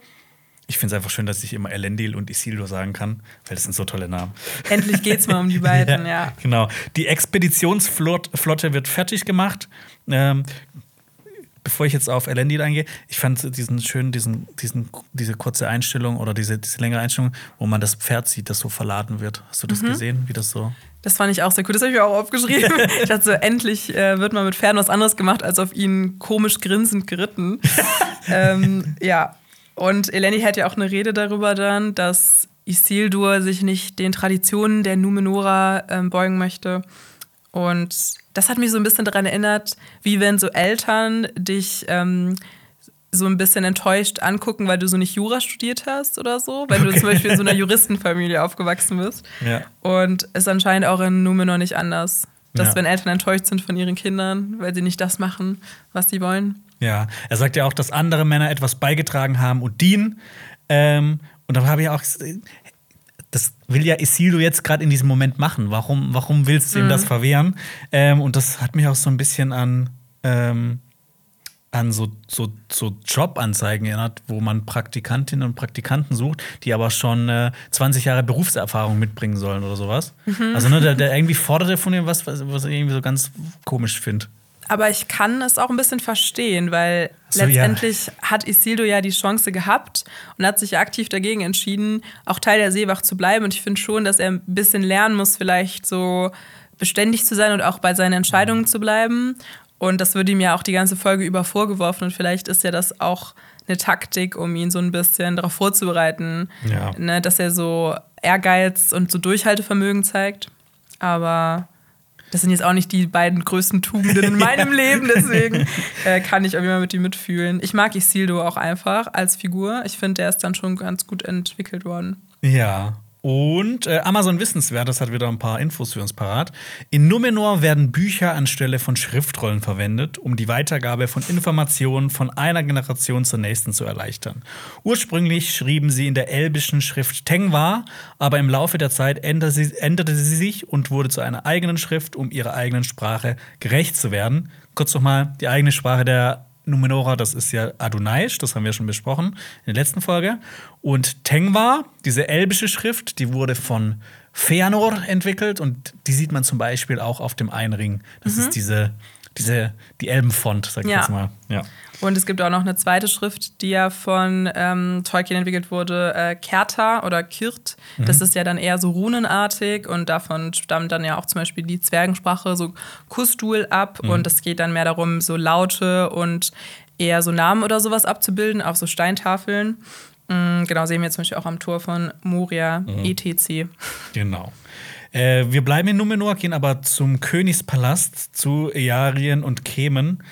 Und ähm, ich habe diese Szene, also ich habe dieses ganze Konstrukt mit Kem und Earien, das habe ich irgendwie noch nicht durchblickt. Ich bin ja schon von Anfang an total kritisch? kritisch gegenüber diesen beiden und dieser Liebesgeschichte, die da irgendwie so reingezwängt wird.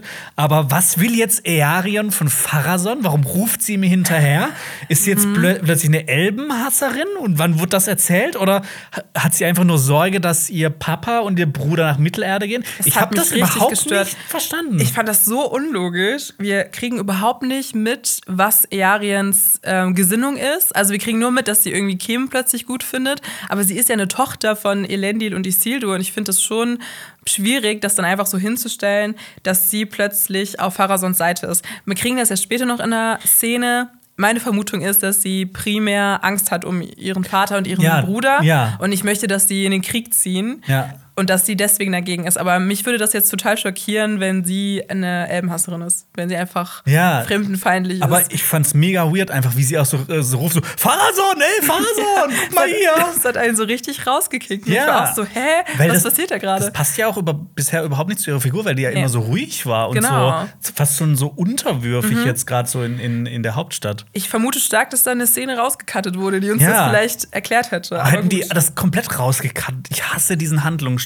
Ich finde bin so kacke und es wird auch nicht besser, finde ich. Ich, ja. will nicht, ich will das nicht mehr sehen. Was wichtig ist vielleicht noch, sie überredet dann ja Kemen mit Harason oh, zu sprechen. Oh Gott, ne, komm nicht so, nein. das, was denn? Dieser Dialog. Kemen sagt, seine Ohren verschließen sich, wenn ich mit ihm rede. Herian sagt, dann sprich lauter.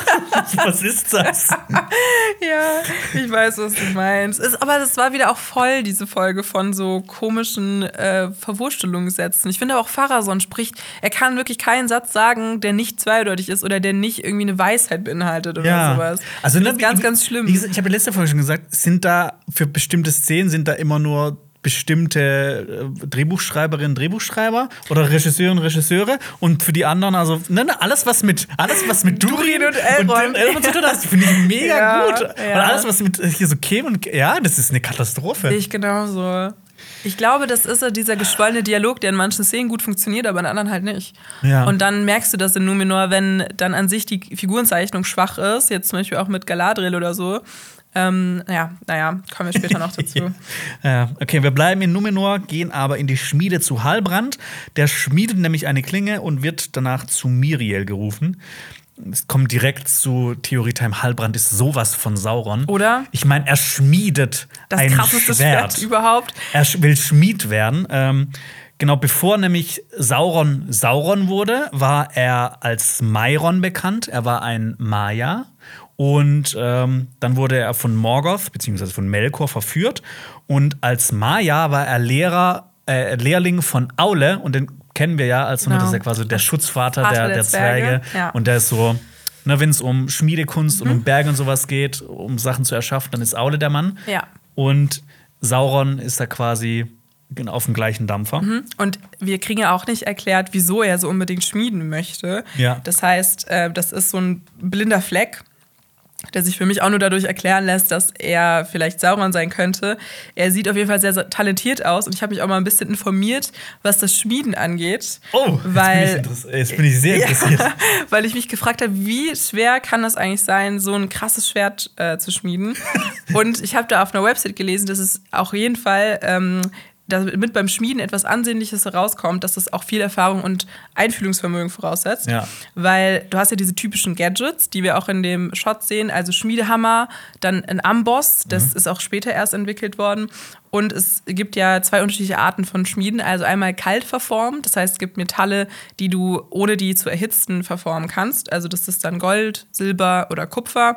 Und früher musste, wurden die dann eher verwendet und dann später wurde dieses Warmschmieden erfunden. Also, dass du dann das Metall erst erhitzt und ähm, nur als kleine Info, man kann fast alle Metalle schmieden und sie dann nämlich umformen und dann wird das sozusagen abgeschreckt in Wasser und das sehen wir dann auch an dieser Heilbrandszene. Ja. Naja, eigentlich unnötiger Exkurs, aber was eigentlich, worauf ich hinaus wollte, ist, dass er jahrelange Schmiedeerfahrung haben muss, Ja. um äh, so ein perfektes, austariertes Schwert zu schmieden. Ich meine, das sieht ja auch extrem fancy aus, was er da Genau. produziert Und hat. unterschiedliche Metalle sind da ja auch noch mit eingearbeitet. Ne? Und Ja. dann noch mal, noch mal so ein Ding: Sauron ist ein Schmied, der hat den einen Ring geschmiedet. So das, den krass, einer der krassesten Gegenstände aus dem Tolkien, Tolkien, Tolkien-Versum. Ja, dem Legendarium. Oder halt, ne, wir werden wirklich die ganze Zeit an der Nase herumgeführt. Es gibt ja ein paar Szenen jetzt auch in der Folge, die darauf hindeuten, dass äh, Halbrand wirklich der König der Südlande ist, weil er verrät ja auch unter anderem den Standort der, der Truppen, wo die hinlaufen, äh, nach, in, den, in dem Turm Ja, von Ostiri. Das aber spricht schon dagegen. Die, die Südlande sehen wir auch später auf der Karte, das ist Mordor. Klar, er ist der König von Mordor. Das würde ja auch passen trotzdem. Ah, auch wieder wahr. Ja. Ach, aber Und das wäre, ja. äh, so, eine, so eine kleine Sache noch. Ähm, er trägt jetzt auch das, dieses Gildeabzeichen, das er, das er äh, schmieden darf. Und wir finden ja später heraus, ne, dass er Pharason gesteckt hat, Mhm. dass Galadriel im Turm ist und wahrscheinlich hat er dafür sich äh, dieses Schmiedeabzeichen geben lassen. Und das deutet ja auch wieder darauf hin, dass er weiß, wie er Menschen manipulieren kann zu seinem eigenen Vorteil. Ja. Und dann wechseln wir innerhalb von Numenor zum Königspalast. Ähm, genau, Halbrand kommt zu Galadriel, Miriel und Pharason. Ähm, 131 Kerzen. 131 Kerzen. Ja. Jonas, ich bin langsam der Überzeugung, dass du einfach nicht sehen kannst. Was? Das sind ganz klar 119 Kerzen. Hast du dann Ach so, nee, mitgezählt, wo die. Ich habe ich hab auch nur so angedeutet, da habe ich auch noch mitgezählt. So. Die mal an der Seite, wo man so ein bisschen den, den, äh, den Schein sieht von dem Licht. okay, dann gehen wir von unterschiedlichen Settings hier Ja. aus. Ich muss das mal in, äh, bei, bei, bei House of the Dragon in den Folgen muss ich auch Alper kontrollieren, ob wir da auch das gleiche haben. Ich glaube, das war auch das erste Mal, dass mal zwei Leute die gezählt haben. Ne? Der hat einfach die Deutungshoheit. Der kann doch einfach sagen, Ja. das sind 18 Kerzen. Niemand Ja. hinterfragt das. Ja. Ja, äh, genau. Wir sehen nämlich eine Karte und die fand ich sehr, sehr, sehr, sehr, sehr interessant, ähm, weil wir sehen, dass wir sehen Mordor, wo, also wo das spätere Mordor ist, äh, diese, diese Gebirgskette, die das umgibt, das ist ja dieses nach, nach rechts gedrehte U, sage ich jetzt mal. Stimmt. Ähm, genau, Halbrand hat wohl mitten in Mordor gelebt und äh, Theo und seine Mom wohnen also im späteren Nurn. Also es wird ja auch gezeigt, wo die langgehen und sowas, die, die, die, die Zwerge, würde ich sagen, die Orks. Äh, ge- genau, und Nurn ähm, wurde während des Ringkriegs ähm, von Sklaven bewirtschaftet. Hier wurden quasi so Felder angebaut, mit denen die Armeen Saurons versorgt wurden. Ich glaube, das war da kein schönes Leben. Und äh, Aragorn hat das äh, später befreit, nachdem Sauron besiegt wurde, und hat quasi diesen Sklaven dieses Land gegeben, hat sie befreit und hat ihnen das Land gegeben. Ähm, habe ich gesagt, vielleicht ist das dann so ein Hinweis, was mit Waldreck und den Leuten passieren könnte, dass die dann einfach zum Schuften dahin geschickt werden später. Ähm, auf der Karte kann man aber zum Beispiel das Nurnenmeer nicht sehen, was innerhalb von äh, Mordor eigentlich ist. Da habe ich mich gefragt, so, entsteht das jetzt noch für die Serie? Weil eigentlich gibt es das in den offiziellen Karten auch schon viel früher oder haben die es einfach komplett weggelassen? Weil auch noch ganz interessant, Amazon hat ja vor der Serie auch ähm, Karten gepostet. Genau. Das war ja einmal so ein kleinerer Ausschnitt, wo man sich gedacht hat, ah, das könnte dann und dann spielen. Dann war es ein größerer Ausschnitt, da war noch Numenor dabei. Und da war auch das Nurnenmeer mit drin. Hm, und in dieser Karte jetzt nicht? In dieser Karte jetzt nicht, aber man kann natürlich das auch sagen, ne, vielleicht wissen die Numenorer einfach nicht, dass da ein Meer ist. Ich vermute stark. Oder irgendein Praktikant am Set hat halt vergessen, es einzuzeichnen. Und das kann man natürlich jetzt im Nachhinein immer sagen, dass ja. das ähm, einfach in der Diegese irgendwie Numenor nicht mitbekommen hat. Ja. Und äh, er zeigt ja auch drauf, dass ähm, äh, Ostirith, dieser, dieser ähm, ne, wo er halt hinzeigt, wo die hingehen, ähm, wenn das so alles stimmt und wenn das jetzt nicht auch in verschiedenen Timelines spielt und keine Ahnung was, also zu unterschiedlichen Zeitpunkten oder sowas, dann ist Ostirith im ähm, Südwesten von dieser Gebirgskette und äh, hier befindet sich dann später dieses, dieses, Schattengebirge, wo dann zum Beispiel auch Minas Morgul drin ist oder Kirith Ungol. Ähm, aber da, wo er hinzeigt, ne, man könnte ja das denken, ja, vielleicht ist das ja Kirith Ungol oder soll dazu werden. Äh, Kirith Ungol ist aber weiter eigentlich ähm, mhm. nach Norden. Mhm, aber keine Ahnung, was Amazon macht, weil so auf die Lore kann man jetzt, das kann man jetzt nicht mehr eins zu eins vergleichen. Ja, wir sehen ja, da hat Amazon auf jeden Fall sich viel Freiheiten genommen. Ja, auf jeden ne? Fall. Aber, ja. aber ich fand es super interessant mit der Karte, wenn man einfach sieht, ähm, die sind mitten in Mordor und ich finde, das, das wurde nämlich ähm, äh, in der allerersten Folge sieht man ja die Südlande und das fliegt ja so ein bisschen über, also die Karte das fliegt so ein bisschen über Mordor drüber und ich habe gedacht, dass das viel weiter im, äh, im, im Osten Nord ist. Im Norden? Also im, im Nordosten, ah, okay. genau. Ja, genau. Also halt quasi ja. so am hinteren Teil mhm. wo, von Mordor. Mir ging es genauso. Ja. Aber ich glaube, das war dann wahrscheinlich absichtlich, um uns so noch nicht auf diese Mordor wird erschaffen Theorie hinzudeuten. Ja, genau. Ähm, aber das fand ich mega interessant, weil wir es einfach, ne, weil, wir, weil wir das geografisch viel besser verorten können. Und die sind ja eigentlich so mitten im, im, Im Herzen des Sturms. Im Herzen von Mordor. Mhm. Ja, und äh, was ich auch sehr interessant fand, dass Halbrand jetzt plötzlich Lord Halbrand äh, genannt wird. Also ein sehr schneller Aufstieg. Und ähm, ich würde bald auch Your Majesty genannt. Ja, und, und er hat ja Galadriel auch zu seinem Vorteil verraten. Und wenn das auch nicht nach Sauron klingt, dann äh, will ich nicht Jonas Ressel heißen. Oh, lässt du deinen Namen aufs Spiel für diese Theorie? Ja. Okay. Ich will dich nur kurz daran erinnern, dass du mich ja noch ausgelacht hast, als ich das vor zwei Folgen ähm, gedroppt habe. Aber gut. Habe ich ähm, dich ausgelacht? Da hast du ein bisschen mich belächelt. Ich habe es in deinem Gesicht gesehen. Alles gut. Ähm, ich habe gedacht, das ist zu einfach, aber umso mehr ich von der Serie sehe, umso mehr denke ich auch, dass die sich auch alles ziemlich einfach machen wollen. Kann ich verstehen. Es wird ja auch klar, dass Halborn eigentlich nicht so richtig Bock hat, nach Mittelerde zu reisen, dass Galadriel wahrscheinlich so viel versprochen hat. Und was denkst du? Wird Halbrand seine Menschen vereinen? Ja, um äh, Sauron zu sein, mhm. um sie zu unterwerfen. gut, gut. Ähm, aber, was, genau. aber, aber es stimmt, es spricht ja schon ein bisschen auch gegen diese Halbrand-Theorie, dass er auch verrät, wo der Turm ist und so weiter, oder?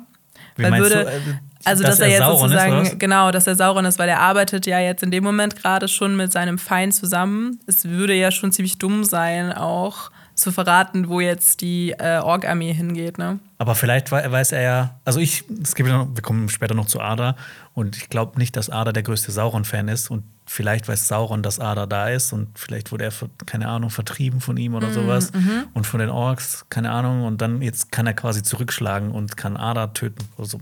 Okay, okay, du hast gut geantwortet auf meine, auf mein Sticheln der Theorie.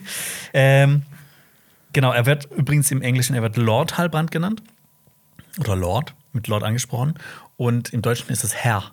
Ich finde das immer so witzig. Herr er Halbrand. Mit, Herr, Herr Halbrand, das klingt so ein bisschen wie wenn Sam mit Frodo spricht. Ja, Ah, Herr ja. Frodo. Das war auch für mich damals, als ich das erste Mal die Bücher gelesen habe, ähm, voll die Offenbarung, dass ja eigentlich Sam so der Angestellte von Frodo ist. Ja, der das Gärtner. Ist, ja, dass es eigentlich so voll die Zweiklassengesellschaft ist, die so Film voll verschleiert wird. Ja, Naja. obwohl Sam cooler ist. Ja. Ist die coolste Figur von allen. Äh, gehen wir nach Rovanion oder hast du noch was äh, hierzu Ich habe speziell? nichts mehr dazu. Okay, dann gehen wir zu Nori und dem Meteormann. Wölfe greifen die Haarfüße an, aber der Meteormann kann sie abwehren.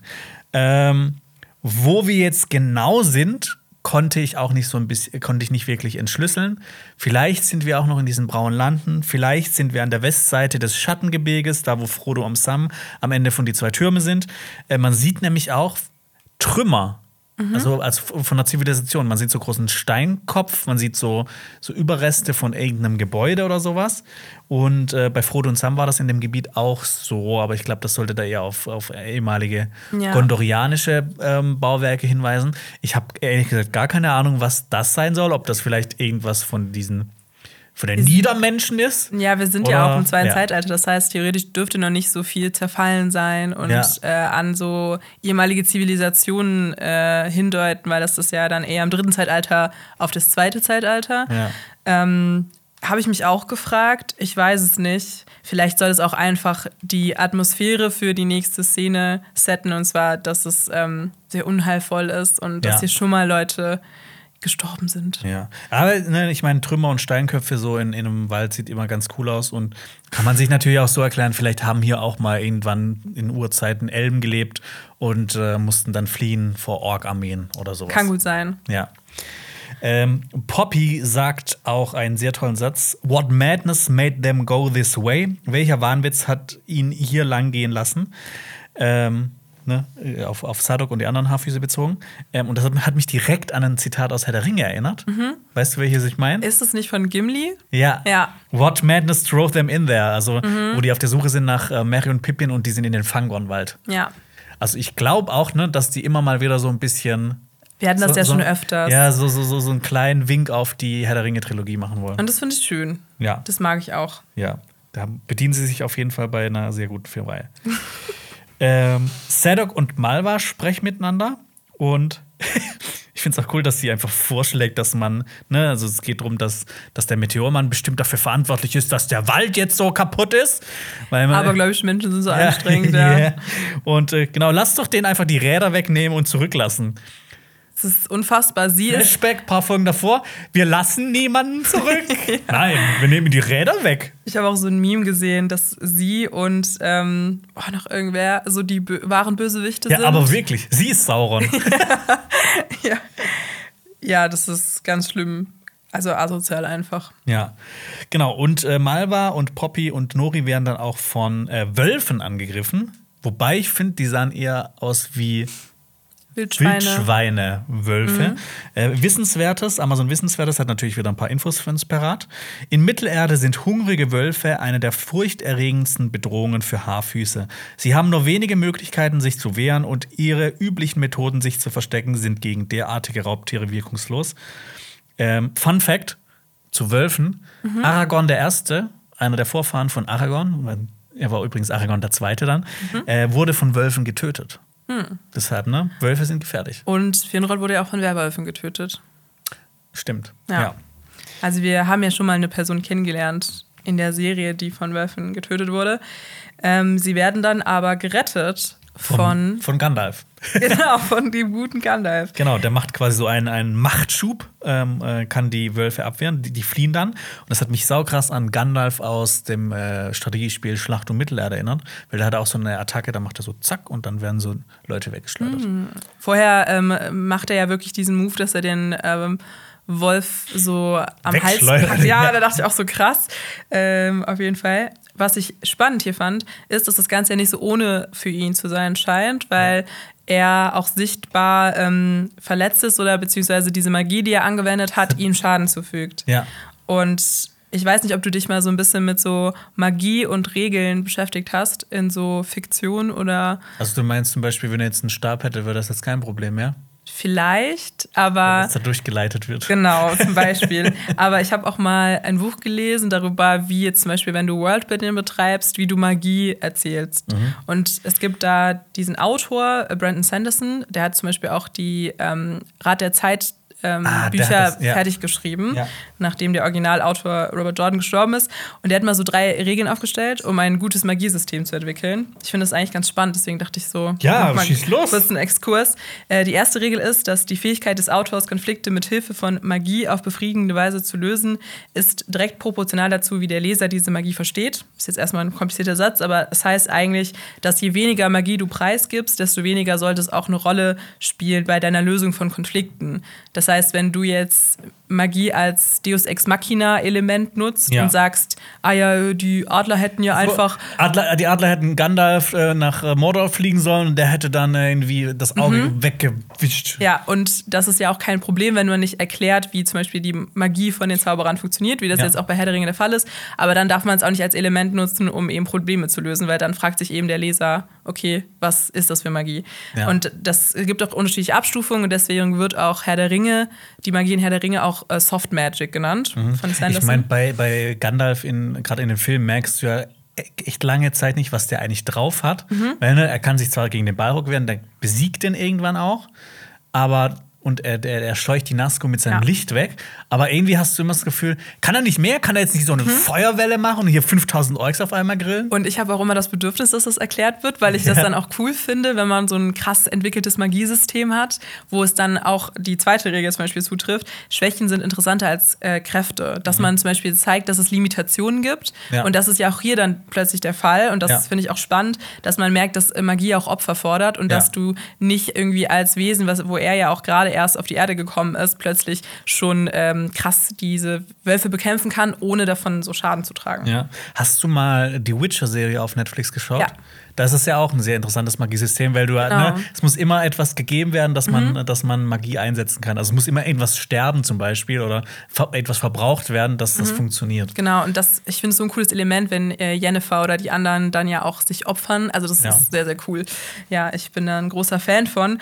Und genau, um nur der Vollständigkeit halber, das äh, dritte ist dann erweitern, nicht hinzufügen. Das heißt, wenn man irgendwas äh, einführt, eine Magie oder irgendein Element, dass man das erstmal ähm, ausarbeitet, bevor man jetzt noch was Neues einführt. Ja. ja.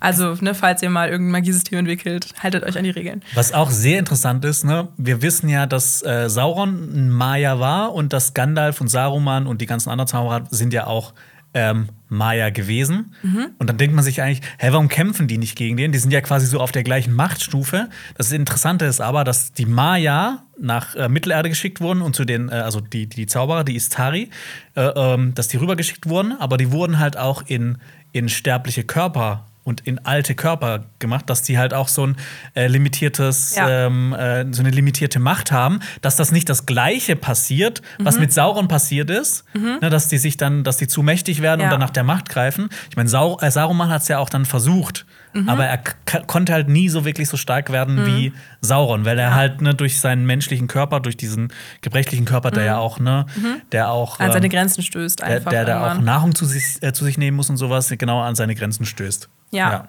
Ja, und ich glaube, genau das sehen wir hier gerade, dass ja der Maya Gandalf ja. ähm, wahrscheinlich sich an seine, äh, seine, physischen, seinen physischen Körper gewöhnen muss. Ja, genau. Der ist gerade noch auf Level 1, der muss noch ein bisschen hochleveln, bis er Gandalf der Weiße ist. Hoffentlich ähm, kommt The Real Schlimm Lady nicht und erwischt ihn vorher. Wir sind zurück in Numenor Ontamo, Valandil und die anderen Kadetten trainieren für den Schwertkampf und Galadriel greift ein und bringt ihnen ein paar Tricks bei. Sie sagt dann ja auch ähm, zu Elendil, bevor sie die Guten unterrichtet, dass ihre Schläge fallen wie die Steinriesen der Nordmoore. Mhm. Und kurzer Exkurs vielleicht, in den Büchern treffen wir zum Beispiel auch ein paar Mal auf Riesen. Ähm, und zwar kommen sie auch in der kleine Hobbit vor und werden dann auch später in der Peter Jackson-Trilogie, ne, wir kennen die Szene, wo sie sich so aggressiv mit Steinen bewerfen und dann relativ viel Schaden anrichten. Ja. Und dann sagt sie aber auch auf Quenya, dass sie unerprobt sind gegen den Feind, was ja auch Sinn macht, denn mhm. sie haben wahrscheinlich noch nicht so viel Krieg erlebt und müssen jetzt erstmal lernen, wie man tötet. Ja, ich habe noch eine sehr interessante Info zu Ents, äh, zu, zu Riesen, weil Ents und Riesen haben auch eine Verbindung innerhalb von Tolkiens Welt. In einer frühen Version von Herr der Ringe war es der Riese Baumbart, der Gandalf gefangen hielt und nicht Saruman. Hm, Ne? mhm. Baumbart war ein Riese und er hat Gandalf gefangen gehalten. Ist auch eine weirde Mein Kombi. Gott, da sieht man mal wieder, wie viele unterschiedliche Versionen Tolkien Ja. auch hatte, ne? Von seinen Erzählungen. Ja. Und End kommt von einem alten englischen Wort für Riese. Ah, spannend. Ja. Das wusste ich noch nicht. Sorry, das war ich muss Ja, alles kurz, gut. Du kannst mich immer unterbrechen. Fun Fact. Ähm, dann sagt sie, äh, genau, dann sagt sie eben, dass sie, nee, Elendil sagt dann, dass wer es schafft, Galadriel zu besiegen, dass er zum Lieutenant befördert wird. Also im, im Deutschen fand ich auch die Übersetzung ganz weird. Hast du die mal gehört? Ja, ich hab's mir, Landswart. ich weiß auch nicht, was das ist, da bin ich so wenig drin. Ich habe versucht, das zu googeln, das hat nicht funktioniert. Ähm, es gibt absolut gar keine Infos zu diesem Begriff. Schrei falls ihr das kennt, schreibt es gerne mal in die Kommentare. Ihr seid ihr es, Landswart. Weil es gibt ja ähm, im Englischen Lieutenant wird ja auch übersetzt mit Leutnant, Leutnant. zum Beispiel. Genau. Aber Landswart klingt, ja, ist dann halt so die Herr der Ringe-Variante von Lieutenant oder Leutnant. Klingt jetzt auch nicht so schlimm. Vielleicht. Ähm. ich habe mir auch einfach Leutnant aufgeschrieben oder Ja. Lieutenant, ähm, um das zu ignorieren. Ich, Und hab- ich fand es auch irgendwie so dieser Kampf. Können wir gleich dazu noch kommen, wa- was Ja, du wie- dazu fandest? ja, Ähm, ich habe mich zuerst gefragt, warum nutzen die keine Trainingsschwerter Mhm. aus Holz? Ich stell dir mal vor, da wird was passieren und eine, einer von denen äh, killt aus Versehen Galadriel oder sie killt jemand anderes. Das kommt hier wirklich, du triffst genau ins Schwarze. Ich hasse das in Filmen, diese Trope, so dieses, wir kämpfen jetzt mit richtigen Schwertern und so, ne, theoretisch könnte Galadriel draufgehen oder einer der Personen, die auch wichtig sind, weil so viele haben sich ja nicht freiwillig gemeldet. Ja. Und generell ja auch die Choreografie, also ich weiß nicht, hast du mal, ich bin jetzt keine Schwertkampfexpertin, aber ich kann mir vorstellen, dass es ja auch äh, sehr unwahrscheinlich ist, so ein schweres Schwert zu halten mit einer Hand. Also da gibt es ja auch immer sehr, sehr, sehr viele Videos zu, Mhm. wo Personen, die das dann professionell machen, auch immer sagen, dass das sehr unwahrscheinlich ist. Gut, Ja. sie ist jetzt eine Elbin, da Also, hat sie ich- natürlich mehr Kraft. Ich mit meiner dreijährigen Kendo-Erfahrung äh, kann leider überhaupt nichts dazu beitragen. Alles klar. ja, gut. aber ne, ich meine, hat mir ja schnell erklärt, sie hat, sie ist eine Elbin, sie ist so eine Elbe, sie, sie ist mega stark. Wie fandest du denn die Szene generell? Ich fand sie in Ordnung. Also es, Okay. ich, ich fand es so ein bisschen, bisschen drüber. Was mich am Bisschen meisten, übertrieben. Ja, ge geht mir genauso. Was mir am meisten ähm, gegen den Strich gegangen ist, ist, dass wir so viel Zeit damit verschwenden, diese Szene zu zeigen, obwohl man eigentlich auch hätte eine Kampfszene zeigen können, wo sie auch wirklich Orks umbringen. Ja, ne? Wir sehen ja mit Blut sehen. Ja, ich meine, sie erklärt dann ja auch, wie man so einen Ork umbringt und sagt dann, brutale Gewalt scheint nicht immer zu helfen, denn dann werden Orks unterschätzt. Habe ich mir auch gefragt, wie hilfreich dieses, diese Lesson jetzt wirklich war für die Numenora. Naja, aber das Wichtigste, Valandiel schafft es dann, sie am Arm zu verletzen und wird dann zum Lieutenant ernannt oder Leutnant ernannt Oder Landswort ernannt. oder Landswart ernannt. Dann macht Heilbrand am Ende noch so einen Ronaldinho-Move und kickt so das Schwert nach oben und dann sagt Galadriel, dass sie noch nie einen Schmiedegehilfen gesehen hat, der sowas kann. Ich auch nicht. auch nicht. Ich habe noch nie jemand gesehen, der sowas macht. Ich auch Außer nicht. da jetzt. Ja, aber es ist wahrscheinlich so unrealistisch wie diese Kampfsequenz im Vorhinein. Ja, und ne, ich, ne, ich meine, das ist wahrscheinlich so eine Szene, die soll einfach zeigen, ne, wie krass auch Galadriel ist nochmal. Und dass man irgendwie so, oh, das ist so eine tolle Figur. Aber für mich hat diese Szene und auch so die, der, der Dialog, die war ja so arrogant. Mhm. Ich, ich finde das wirklich beeindruckend. Ich Das- bin echt gespannt, ja. wo die doch mit dieser Galadriel hingehen, weil irgendwie Ja. so bei mir. Bei mir ist der Zug abgefahren. Fünf. Folgen. Fünf Folgen. Es kommen ja nur noch Galadriel. drei, ne? Schrecklich. Ja, Wie arrogant kann man sein? Galadriel. Ja. ähm, ich finde es auch so schade, weil ich mir so vorstelle, wie diese Leute bei Amazon im Writers Room sitzen und sich dann so eigentlich denken, oh, das ist jetzt so die Szene, wo wir alle so sagen, oh, Galadriel ist so nice und so krass und sie kann so gut kämpfen. Aber wir sind eigentlich alle nur enttäuscht, wie diese Figur geschrieben wurde, Ja. weil sie eben so unsympathisch war vorher und dann können wir auch einfach jetzt nicht für sie routen, weil wir halt sie äh, nicht sympathisch finden. Ja, und ähm, Schade. Ich, ich wusste jetzt auch nicht, was mir diese ganze Szene eigentlich wirklich erzählen will. Weil wir haben auch Galadriel am Anfang schon mal gesehen, wie sie diesen Schneetroll abmurkst. Ich meine, wir wissen, dass sie kämpfen kann. Klar, Vielleicht- und ne, ne, das wird erzählt dann so, ne, dass die alle nicht, nicht wirklich gute Soldaten sind und dass äh, die gegen Orks wahrscheinlich nicht ankommen. Aber ja, ich Mhm. finde, das hätte man irgendwie Kürzer. kürzer, ne? Und dafür Mhm. anderen Sachen irgendwie mehr Screen. Da komme ich auch später noch dazu. Mhm. Ich, ich muss nicht noch richtig auskotzen. Gerne. Wir sehen in der nächsten Szene, dass Kemen, dein Lieblingscharakter. Ja, nee, ich finde Eare noch schlimmer. Oh, okay. Äh, Wobei in Kombi sind die schon so. Oh Gott. Aber ich habe das Gefühl, Yarin hat ja jetzt wenigstens noch die interessantere Storyline, dass sie anscheinend doch ähm, scheiße ist und ihren Vater und ihren Bruder nicht unterstützt. Nein, also wir, äh, wir sehen Clement, wie er mit seinem Vater redet über die Entscheidung von Miriel und Pharason verrät dann seine wahren Gründe, wieso er Miriels Vorhaben nicht unterstützt. Ja, also es gibt ja quasi so, dass er sein Fähnchen in den Wind hängt, bis, bis er da angekommen ist, wo er sein will. Wir hatten ja letztes Mal schon die These, dass er eigentlich nur darauf wartet, dass sie nach Mittelerde reisen, um dann das Zepter an sich zu reißen in Numenor. Ja. Aber er hat dann eben auch noch den anderen wahren Grund, und zwar, dass er denkt, dass er zum einen dann in Halbrands, also dem König der Südlandes, Schuld steht, wenn er diese Reise unterstützt. Und zum anderen ist in Mittelerde es sind in Mittelerde Wälder, du hast eben schon gesagt, die wurden abgerodet. Es sind Rohstoffe und natürlich auch ähm, ja, Städte oder sowas, Personen, die man versteuern kann. Das wissen wir auch aus den Büchern, dass das Numenor gemacht hat. Was ich hier spannend fand, ist, dass anscheinend dann in dieser Version von Rings of Power das noch nicht passiert ist, sondern dass vielleicht dann ähm, Pharason da eine zentrale Rolle einnehmen wird. Ja, wir, wir merken ja, Pharason ist so der Imperialist der Numenorer.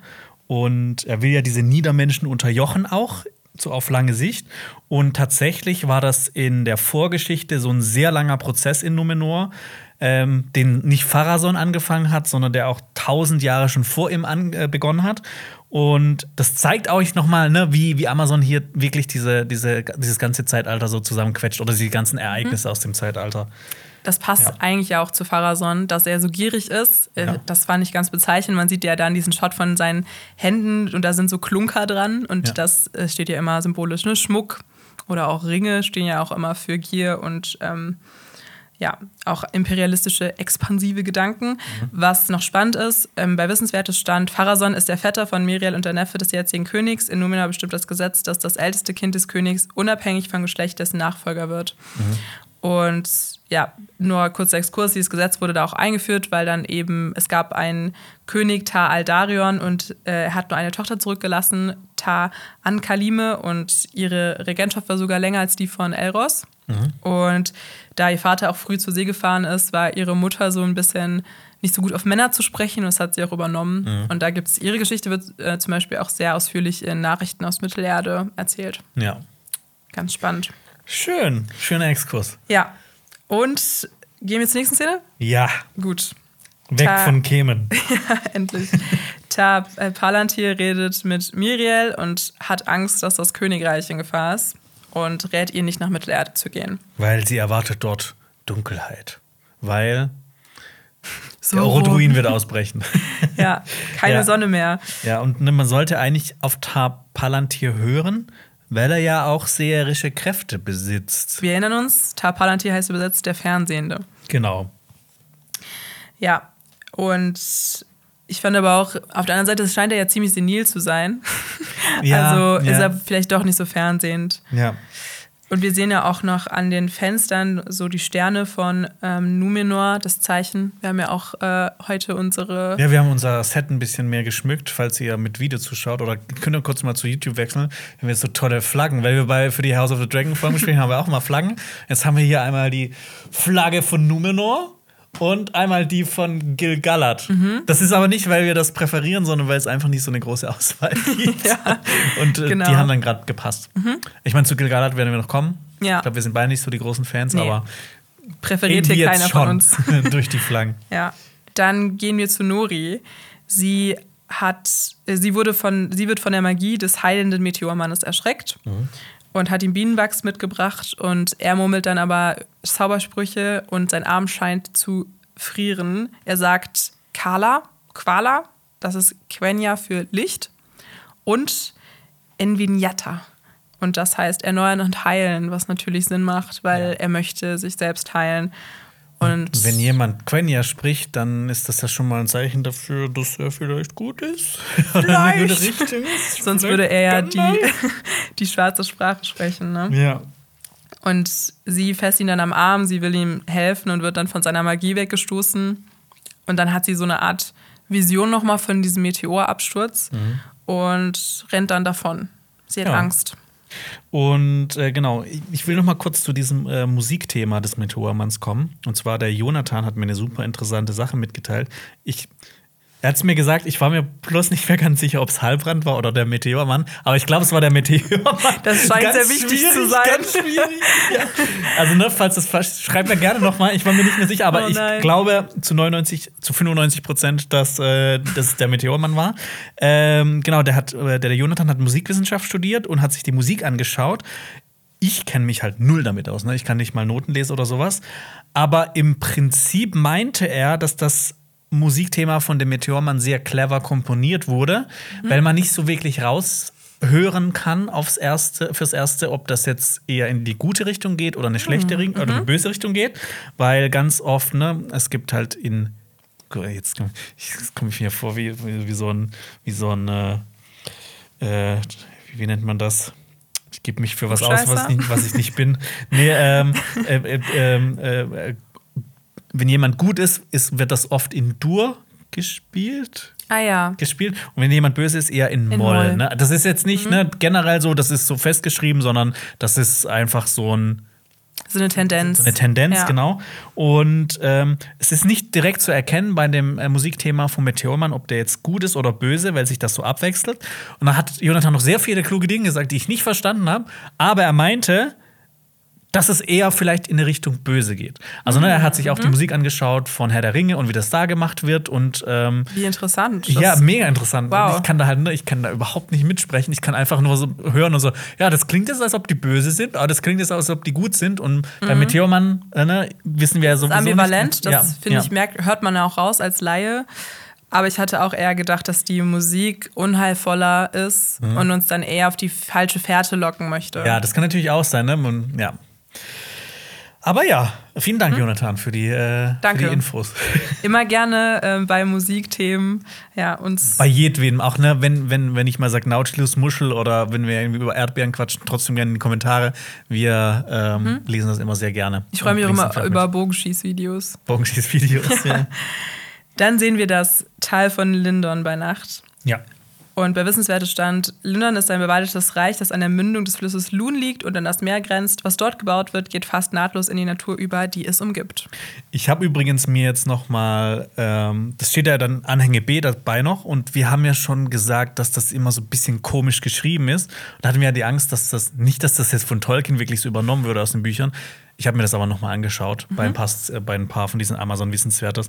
Das ist nicht Wort für Wort aus den Büchern übernommen. Okay. Das sind nur so generelle Informationen, Okay, die teilweise gut. auch in so Dialogen oder sowas so, so drin stecken. Mhm. Ja. Das macht Sinn, dass es dann, ja, dass wir jetzt hier nicht Tolkien, den Obergott, kritisieren. Ja.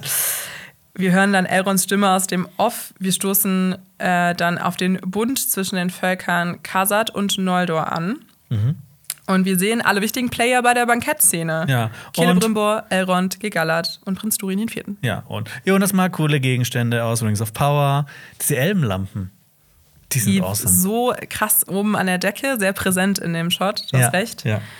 Ja, da haben wir, glaube ich, schon mal in der Trailer-Analyse drüber geredet, dass ich die gerne für mein Zimmer hätte.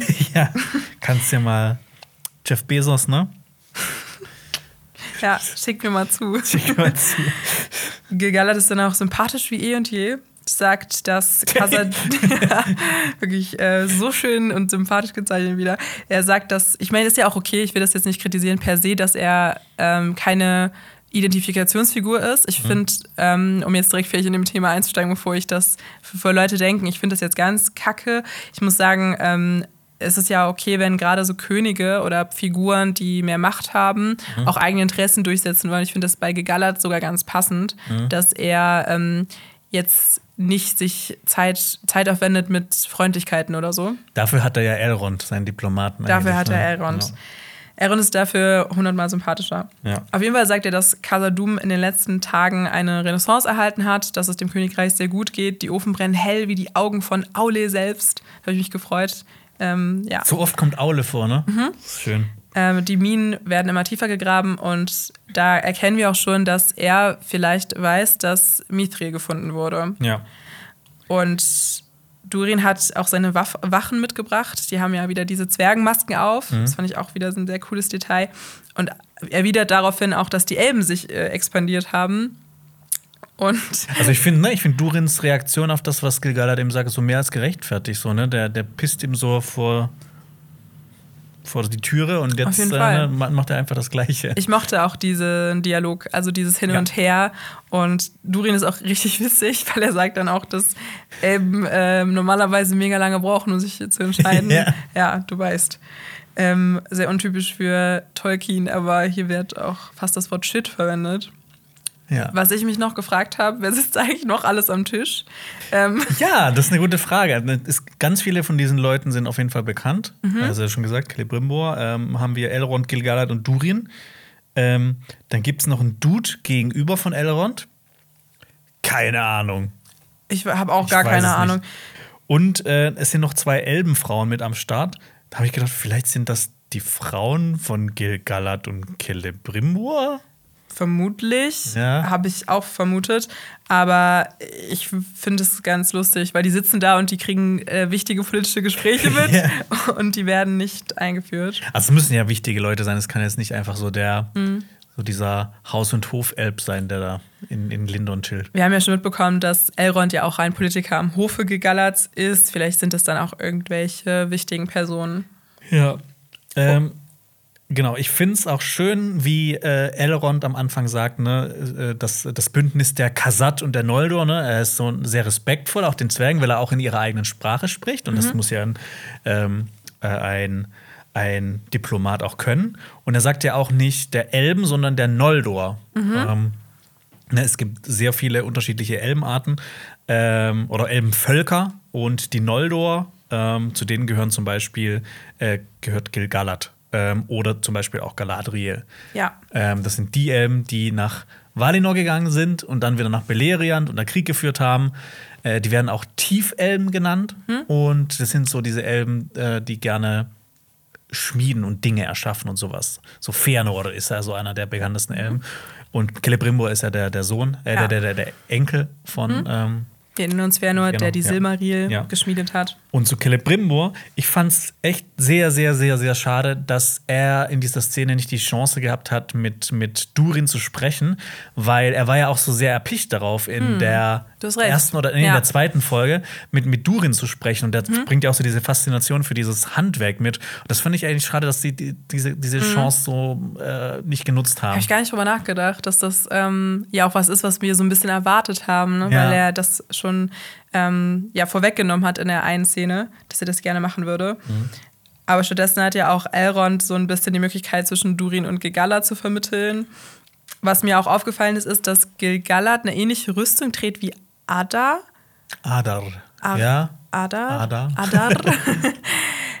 ich weiß nicht, ob dir das aufgefallen ist. Äh, der hat auch so diese Brustplatte und da ist auch, sind auch so diese Flüsse drauf. Ach, Aber echt? nur, ja, nur diese ähm, ganz oben äh, ist bei ihm in dieser Rüstung mit drin. Bei ihm ist es Gold, bei Adar ist es ja silbern. Ja. Und ich weiß nicht, ob mir, also weil ich habe das auch nirgendwo anders gelesen, ist, aber vielleicht habe ich mich auch verguckt, aber ich dachte Ich schon gucke so, auch noch mal. Das, guckst das ist mega interessant. das ist mega interessant, weil ich dann auch so, okay, kommen die vielleicht aus derselben Region oder ja, also falls ihr das, euch das auch aufgefallen ist, gerne in die Kommentare. Mhm. Und Durin sieht man auch, ähm, hat Gold an den Fingern, ein kleines Detail, was Ja. ich sehr, sehr schön finde. Das hat man ja auch auf den Postern schon gesehen. Und das, ja, das ist so ein Detail, ne? Das spricht für die Serie auf jeden genau. Fall. Ja. Wieder die Zwerge gut hinbekommen. Durin macht dann einen schlauen Move und sagt, dass der Stein des äh, Tisches angeblich heilig für die Zwerge ist. Und da sehen wir auch, dass die Elben hier so ein bisschen die Colonizers sind, die sich so ein bisschen britisches Königreich mäßig die äh, Kultur der Zwerge aneignen und da ignorant sind und eben nicht wissen, dass das theoretisch äh, heilig sein könnte. Ja. Die Stimmung ist dann sehr awkward. Ich Auf lieb's. Danach unterhalten sich Gegallert ähm, und Elrond dann über den wahren Grund von Elronds Reise nach Eregion. Und Okay. es wird dann auch klar, Ja, okay, mach dich bereit, Ja. dass Gegallert die ganze Zeit den Plan hatte, Mithril aus Khazad-dûm zu beminen. Ich weiß nicht, ist beminen ein Wort? Abzubauen. Abzubauen. Ja. Ja. Also, ähm, okay, das ist jetzt. Ich habe sehr viel. Ich habe echt sehr viel. Ich habe super viel. Oh, oh, ich Ähm, freue mich. Sollen wir erstmal sagen, es geht dann, es wird, also wir kriegen hier eine sehr kontroverse Lore, ähm, Adaption von Tolkien. Mhm. Und zwar reden Gegallad und Elrond darüber, über das Lied von den Wurzeln von Hithalglir, von der Hithalgir. Hithalgir ist Sängerin für das Nebelgebirge. Und Elrond erwidert, dass das nur eine Legende ist, die nicht wirklich wahr ist, aber er erzählt sie dann trotzdem. Kurz vorweg auch noch, Gegallad nennt ihn dann auch Elrond Peredrel. Äh, Peredrel ist der Zusatz für seinen Namen und das ist Sindarin für Halbelb. Ja. Wir haben ja schon mitbekommen, sein Vater war Erendil, der auch äh, ebenfalls ein Halbelb ist und deswegen, ähm, ja, Ja, genau. Da habe ich mich gefragt in der Szene, ob Ga- Gilgalad ihn damit vielleicht beleidigen will, weil er kein, in Anführungsstrichen, reiner Elb ist. Mhm. Oder ob es halt eine, diese Verbundenheit zu den Silmaril, an, äh, dass es daran erinnern soll, weil sein Vater ja auch einen auf der Stirn trägt. Stimmt, Ja. du hast recht. Genau. Äh, das Lied von den Wurzeln des Hithaglir. Äh, Hithaglir. Oh Gott, das ist ein schwieriges Wort. Genau, zu dem Nebel Nebelgebirge noch eine Sache. Ne? Da liegt ja auch Moria, weshalb ja auch Gilgalad äh, vermutet, dass das, dass er sein könnte. Und ähm, dieses Gebirge wurde übrigens von Morgoth in den Jahren der Bäume aufgetürmt als Hindernis für die Valar, beziehungsweise als Hindernis für Orome, den Jäger, der immer mal wieder auf die Jagd gegangen ist, um die Kreati Kreaturen Morgoths ähm, zu bezwingen. Also, diese ganze Geschichte, die hier erzählt wird, von diesem Elben, der gegen den Balrog kämpft, an diesem Baum, wo der Silmaril drin ist, das ist komplett erfunden Ja. für die Serie. Das ist Also- natürlich ein mutiger Move. ja, natürlich ist es auch nur eine Legende innerhalb von dieser Welt, aber das ist komplett erfunden. Ich finde aber, dass diese Geschichte eigentlich richtig gut und äh, passend ist dafür. Ne, wenn man sich das so als jetzt nicht als wirklich tatsächliche Geschichte, sondern einfach so als, als möglichen Ursprung für Mithril ähm, ähm, überlegt. Ähm, Und es ist ja auch eine Lücke in Tolkiens Werk. Also es wird Ja. nie richtig eine äh, Origin-Geschichte von Mithril ja mitgegeben. Ja. Das heißt, ich, ja, also ich weiß nicht, du sagst jetzt, es passt ganz gut. Also ich finde so, so, so im übertragenen Sinne, da komme ich aber gleich noch mal dazu. Okay. Ähm, ich finde es eigentlich so ein toller fiktiver, dass das ein toller äh, fiktiver Ursprung für Mithril ist. Ähm, aber das hat mich dann doppelt sauer gemacht, dass die jetzt die ganze Zeit von den Silmaril erzählen, auch in der zweiten Folge mit Celebrimbor. Und dann haben die das einfach im Prolog komplett rausgelassen, obwohl die so wichtig sind. Und weißt du, du kriegst stattdessen, statt dieser mega interessanten Geschichte, die mal im Prolog eine Minute länger. Er hat jetzt das eine Min- Minute länger gemacht, die Silmaril eingestreut. Wäre es viel besser gewesen. Aber nee, wir kriegen wir irgendwelche dummen Liebesszenen zwischen Kemen und Earien, die irgendwie die Screentime klauen. Und ähm, in der Lore ist äh, übrigens Mithril ist da auch äh, nicht nur in Numenor, äh, nicht nur äh, in, in, in, äh, im Nebelgebirge zu finden, Ja, in sondern auch in, in Numenor. Ähm, Numenor und in Amman. Und ja, da würde denn die Geschichte wieder keinen Sinn ergeben. Ähm, kurz noch zu den Standorten der drei Silmaril, die man einfach in der Serie immer mal erwähnt, aber nicht zeigen. Ähm, Im Silmarillion wird das so erzählt, dass die folgendermaßen aufgeteilt sind. Die sind einmal im Luft, im Wasser und in der Erde. Äh, in, in der Luft, der auf Earendils Stirn, weil er ja ein Stern geworden ist. Ja, den sehen wir auch auf der. Statue später in der nächsten Szene. Dann Ja. einer wurde ins Wasser geworfen. Wasser.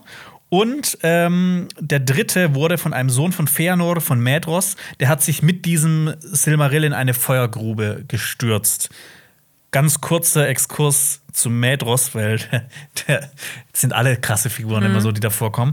Aber Gerade ähm, so die Söhne von Feanor. ja, auf jeden Die Fall. hatten es auf jeden Fall in sich. ja, besonders. Der war Ja. nämlich auch, der war der Hochkönig der Elben in Mittelerde, ähm, nachdem sein Vater gestorben ist. Also er war quasi sogar ein Vorgänger von Gilgalad. Ähm, der wurde von Morgoth hinters Licht geführt und an den Thangorodrim, also, also an, an diese, diesen Berg gekettet, war da jahrelang, bis sein ähm, Cousin Fingron ihm auf Thorondor, dem König der Adler, gerettet hat. Boah. Es sind viele Namen, aber ich finde, das klingt immer mega cool. Da sieht man auch wieder so die, ähm, äh, wie reichhaltig das Silmarillion ist Ja. und wie krass abgefallen, wie du öfter sagst. Ja, also ich finde auch diese ganze Geschichte mit Feanor und den Silmaril ist so spannend, weil dann daran man auch sieht, wie diese ganzen Personen, die auch von Feanor abstammen, ja auch äh, aktiv Streit mit den Elben an sich angefangen haben Ja. und ja auch diesen Sippenmord und so weiter, also dieses ganze Facetten von, also es gibt den Elben äh, nochmal viel mehr Tiefschichtigkeit und eben nicht so dieses, wir sind die Guten und wir Ja. handeln immer gut. Wir sind die reinen Elben, Ja. Mhm. so weise und sowas. Nee, es stimmt nicht ganz. Es Ja. stimmt gar Das nicht. stimmt eigentlich gar nicht, nee. Ähm, ja schade, dass das nicht so ausgeführt wurde. Da bin ich ganz bei dir. Und äh, noch kurz, ich wollte noch zu Metros ein, zwei klar. Sachen sagen. Ähm, genau, der wurde dann von diesem Adler gerettet. Der musste sich aber dann die Hand, dem wurde die Hand abgehackt, um aus dieser, aus dieser Fessel rauszukommen. Äh, und er hat dann seinen Königstitel an Fingolfin weitergereicht. Also quasi den Halbbruder von Feanor. Ne? Dann ist das auch ganz interessant für einen Stammbaum, dass es ein, einfach nicht mehr in dieser Linie ist, sondern in, der, in so einer Nebenlinie, der, der Königstitel.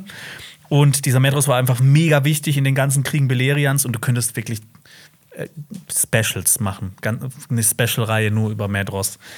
Ähm, genau, da sind die Silmaril in dem, im Silmarillion eigentlich und nicht in einem Baum. Weil als ich das gesehen habe, so in einem Baum, was ist das jetzt für ein Bullshit? Obwohl ich auch denke, dass so diese Geschichte mit äh, Medros und dem Silmaril, der in die El Erdspalte ja so ein bisschen, äh, er stürzt zwar ins Feuer, aber es ist ja schon auch dann die Erde, dass das übertragen werden könnte mit, okay, Kampf gegen Balrog, ja klar. Genau, Ja. Kampf gegen Balrog und dass ähm, dann ja das auch passt, dass zwar nicht so tief, Ja. aber ähm, dass dann eben der Silmaril irgendwie in der Erde steigt unter einem Baum. Könnte Ja. auch ähm, so interpretiert werden.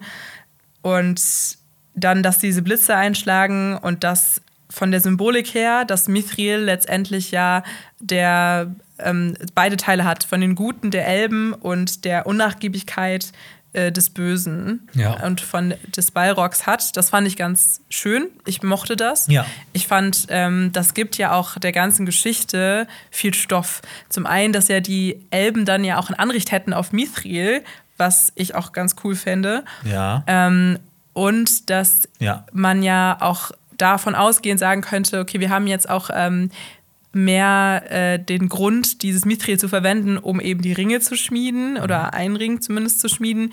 Und die Ringe könnten dann ja auch eine Art Überlebensmittel sein für die Elben. ja. Also das heißt, Die wurden ja auch dafür erschaffen, einfach äh, äh, die Elbenringe, das, Genau. um, um quasi die Elben. Äh, länger in der Welt zu halten. ja, genau, und dass, Ja. dass die einfach ihre Reiche so besser aufbauen können und äh, äh, bewahren können. Und diese äh, Story zu nehmen und die umzudeuten und das auf Mithril zu beziehen, finde ich ganz gut gemacht. Genau, den Punkt finde ich nämlich Ja. auch ziemlich gut. Und klar, das ausgeklammert mit, äh, wie sehr das jetzt passt in die Lore von Tolkien, sei dahingestellt. Und Ja. dass man dann auch vielleicht mehr von den Silmaril hätte gerne gesehen. Ja. Da bin ich auch ganz bei dir. Aber ich mochte das an sich. Ähm, ich fand das einen smarten Move.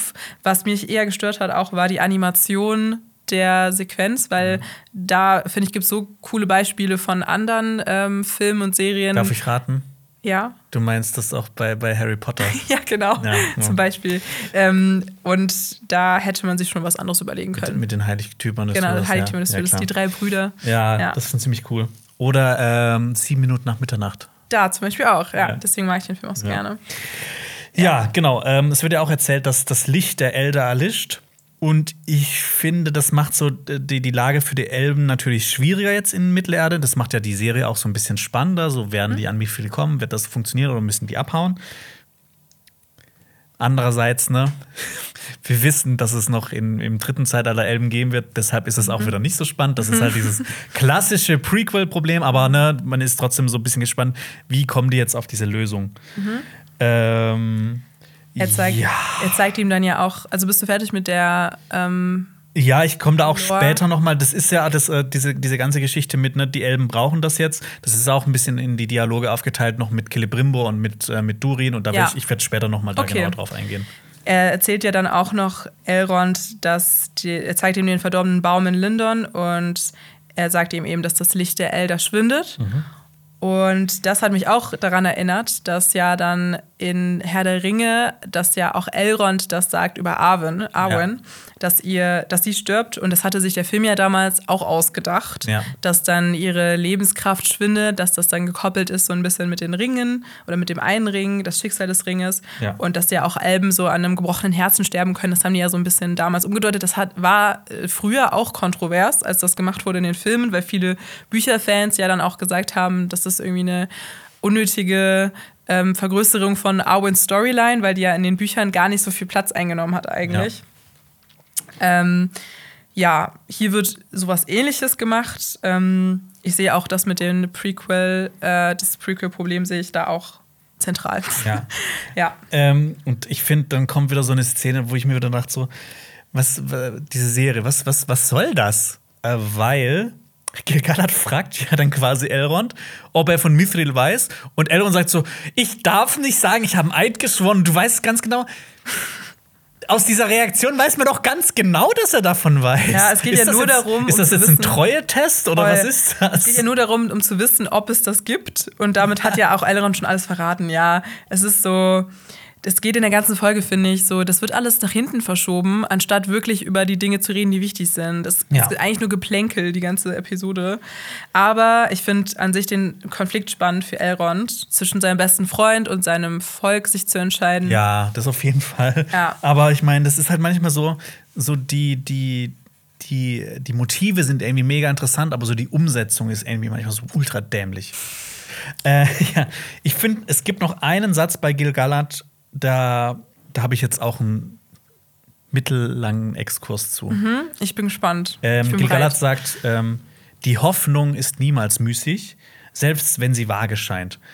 Hoffnung, ähm, das ist ja so ein kleines Wort. Wir kennen das zum Beispiel auch, ne? Das ist ja in der griechischen, äh, griechischen Mythologie ist ja Hoffnung auch ein sehr wichtiges Konzept mit Pandoras ähm, Box. Box, wo, wo, die ganzen, wo das ganze Unheil in die Welt rauskommt, aber auch die Hoffnung. Mhm. Ähm, und ähm, Hoffnung ist auch ein extrem wichtiges ähm, Konzept in der Welt von Tolkien. Ähm, Hoffnung oder auch, wie es die äh, Elben nennen, Estel. Ähm, genau, so wurde übrigens auch Aragorn von Elrond genannt. Hoffnung, recht. Estel, ähm, um seine Identität geheim zu halten. Und ähm, genau, Estel steht im Sindarin für Hoffnung. Und äh, genau, vielleicht nimmt dann Elrond diese Kenntnis mit ins dritte Zeitalter mit und nemm, äh, nennt dann Hm. Aragorn Estel. Äh, genau, das ist so ein philosophisches Konzept der Elben. Hoffnung. Ich, ich muss euch jetzt nicht erklären, was Hoffnung ist, aber ähm, die Elben glauben, dass Iluvatar, also der Gott in der Welt von Herr der Ringe, dass der, dass der gut ist und dass im Endeffekt alles irgendwann gut wird, weil ne, das ist mit einer, also Iluvatar hat diese Welt quasi im Prinzip geschaffen und alles, was von ihr abstammt, kann einfach immer nur am Ende gut werden. Ähm, auch wenn es dann manchmal so scheint, dass das Böse irgendwie gewinnt oder sowas, ähm, ähm, kennen die Elben also diese Wege von Iluvatar nicht. Man sagt ja auch, ne, die Wege des Herrn sind Ja. unergründlich. Und Da so ist wieder die so christliche Genau, Symbolik von genau. Tolkien. Ja. Und die Elben können halt trotzdem vertrauen, dass über kurz oder lang trotzdem alles gut wird. Ähm, Finrod, äh, Galadriels Bruder, hat sogar auch ähm, über Estel gesagt, dass es nicht durch das Geschehen in der Welt ausgelöscht wird. Also, ne, wenn halt schlimme Dinge passieren, verlieren, verlieren ja manche die Hoffnung. Ähm, äh, genau, weil es halt nicht durch Erfahrungen kommt, sondern durch die Natur der Elben. Ne? Das ist so was, was in ihnen wohnt. Das ist nicht, was die lernen, sondern das ist so ein Konzept, was tief in denen drin wohnt. Ähm, innewohnt, innewohnt. Die Hoffnung wohnt. ja. Ähm, Personifizierte Hoffnung. Ja. äh, genau, und es gab na- nach elbischer Tradition gab es zwei Sachen, die Iluvatar von seinen Kindern verlangt hat. Und äh, also genau, die eine war Hoffnung und die andere Sache war den Glauben an ihn. Da hast du ja auch wieder ein bisschen ne, wieder zum Christentum Ja. zurück. Ähm, und alle Elben und Menschen der Geschichte, die die Hoffnung verloren haben, hatten letzten Endes ein äh, trauriges Schicksal. Ähm, man Hm. Zum kann zum Beispiel? Beispiel, äh, das fängt schon mega früh an. Feanor hat den Vater, Finwë. Ähm, Feanors äh, Mutter, die übrigens auch Miriel heißt, um es noch komplizierter zu machen, ähm, die ist durch die Geburt von Feanor, wurde die quasi so ein bisschen, sag ich mal, ausgelaugt, weil das Feuer in Feanor hat so gebrannt und diese Geburt, äh, ne, sie hat halt quasi all ihre Lebenskraft in dieses, in dieses Kind Wir wissen ja, es gesetzt. ist nicht sehr- erst seit House of Dragon, dass Geburten sehr, sehr schlimm sein können. Ja, Ja. genau. Und äh, sie hat dann quasi beschlossen, aus freien Stücken zu sterben. Mhm. Ähm, sie hat dann quasi, ne, Elben können das, theoretisch, sie können einfach beschließen, dass Mhm. Den Löffel sterben. abzugeben. Genau. Und äh, Finwë, der Vater, hat dann auch die Hoffnung verloren, seine Frau jemals wiederzusehen. Und er hat dann neu geheiratet und hat dann zum Beispiel Fingolfin als, als äh, Kind bekommen. Und ähm, ne, dass er diese Hoffnung verloren hat und dass, äh, dass er neue Kinder hatte, das war ja auch mit einer der Auslöser von dem, äh, des Zwists innerhalb der Noldor, was dann zu dem ganzen anderen geführt hat. Also es hat auch so einen richtig langen Rattenschwanz. Ähm, genau, und also, ne? Das Hoffnung. Voll der Hoffnung spannende ist- Exkurs. ist- also ist- danke ist, dir. Ist mega, mega interessantes Ich finde es Thema. auch voll spannend. Äh, Das gibt ja den Worten von Gegallert noch mal viel mehr Wucht. Ja, auf jeden Fall. Also wenn man halt sich das Ganze im Hintergrund hat, dann das macht das alles noch ein bisschen Mhm. tiefer. Auch wenn ne, die Serie erzählt das jetzt nicht, aber wenn man sich damit beschäftigt, ne, ich meine, Ja. die, die Serienmacher haben sich ja auch damit beschäftigt und Hoffentlich. die, ich meine, die haben ja diesen Dialog jetzt nicht geschrieben, einfach nur um irgendwelche Worte zu droppen, sondern die haben ja auch sich gedacht so, ach ja, stimmt, es gibt ja hier Estelle und sowas, ne? Mhm. Und dann kann man das einem vielleicht ein bisschen mehr Bedeutung geben. Ja, stimmt, auf jeden Fall. Ähm, Ja, sorry. Aber trotz, nee, aber gar nicht, ich muss gleich entschuldigen. Ich finde das richtig cool. Ähm, auf jeden Fall wieder was gelernt. Elrond, obwohl ja auch Gegallert sagt, äh, dass er, ne, er macht ihm ja auch ein bisschen Druck damit und sagt, dass Hoffnung nicht nur einfach irgendetwas ist, was man so daher sagt als Elb, wie du gerade erläutert hast. Aber Elrond bleibt trotzdem stark. Er kriegt den Best Friend Award. ja. Ähm, Ähm, da kommen wir gleich dazu nochmal. Ja, und genau, da wollen wir dann vielleicht äh, zu der nächsten Szene gehen, oder? Äh, Hast ja. du da noch was zu? Äh, nee, also ne, ich, ich nochmal zu Gilgalad, um kurz nochmal auf den zurückzukommen. Wir sind ja jetzt nicht so die Fans gewesen, weil der immer so arrogant ist und alle so scheiße behandelt und irgendwie, irgendwie nicht so sympathisch ist. Und wir haben uns den halt irgendwie anders vorgestellt. Klar, ich kann mir jetzt auch gut vorstellen, ne, der will jetzt sein Volk retten und der tut halt alles dafür. Mhm. Aber trotzdem denke ich mir immer so, ich meine, der ist ein paar tausend Jahre alt, der müsste doch eigentlich wissen, dass das so nicht funktioniert. Das finde ich immer so, finde ich ja. so ein bisschen schwierig. Ich, aber ich, auf der anderen Seite finde ich das spannend, auch zu erzählen, dass die Elben auch an sich vielleicht arrogant sind. Ja, ja, Oder stimmt dass sie natürlich. über die ähm, Jahre hinweg auch denken immer, sie wissen alles besser, aber auch manchmal gerade in äh, Kontakt mit anderen ähm, Völkern wie den Zwergen zu merken, dass sie ähm, ja auch Rücksicht nehmen müssen auf Ja. andere Kulturen und so weiter. Und ich finde, das wird hier ganz gut getroffen und ich kann mir auch vorstellen, dass Gegallert nochmal eine Figurenentwicklung hat und wir ihn dann lernen zu mögen. Ja. Spätestens beim äh, ne, so letzten Bündnis, wenn das Ja, dann geschlossen wird, Fall. muss man ja für ihn routen. Ich hoffe, das passiert noch. Ja. Und äh, dann gehen wir von Lindon äh, nach Numenor zur Abschiedsfeier der Expedition. Äh, Isildur versucht Valandil zu überreden, ihn auf die Expedition mitzunehmen. Erfolglos. Ähm, wir haben zuallererst einen wunderschönen Matchcut. Ja, Und zwar, ähm, wir sehen das Mithril von, äh, von Elrond und wissen jetzt, ne, hier bei Rings of Power ist das verbunden mit den Silmaril. Und wir bekommen einen Matchcut zu der großen Stadt hier von äh, Erendil, vor der den, den Toren Numenors. äh, Silmaril auf seiner Stirn hat. Und was man theoretisch auch noch, ne, man sieht, einer der Sterne am, am, am Himmel ist so ein bisschen heller. Vielleicht ist das auch Erendil. Ja, das habe ich mir auch gedacht. Das haben die absichtlich gemacht. Ja, und das ist, das ist mal so ein richtig wuchtiger Matchcut. Da steckt so viel drin. Und wenn, wenn man so diese Infos nicht hat, dann ist es, ne, wenn man, wenn man nicht ich so so, tief drin wieso ist. zeigen die so lange die Statue? Ja, aber ist schon, ich fand's das. In solchen Momenten finde ich die Serie dann schon ziemlich cool. Auch weil die letzte Szene mit Zwergen war und dann das noch und dann, Ja, ja, genau. dann war ich auch wieder on, on board. Ja. Wir hören auch einen Song, den die Numenore singen. Und ich mein, man wird so als Tolkien-Fan wird man richtig verwöhnt, diese Folge, so mit, mit Songs, mit so vielen. Das ist die Folge des Singens. Ja, genau. Ähm, es gibt auch bei Amazon Wissenswertes eine Info. Die Männer und Frauen Numenors nutzen das Wasser des Meeres mit großem Erfolg. Sie sind so fortschrittlich, dass sie über ein System von Kanälen und Schleusen verfügen, das die Stadt durchzieht. Ein Boot ist also nie weit entfernt.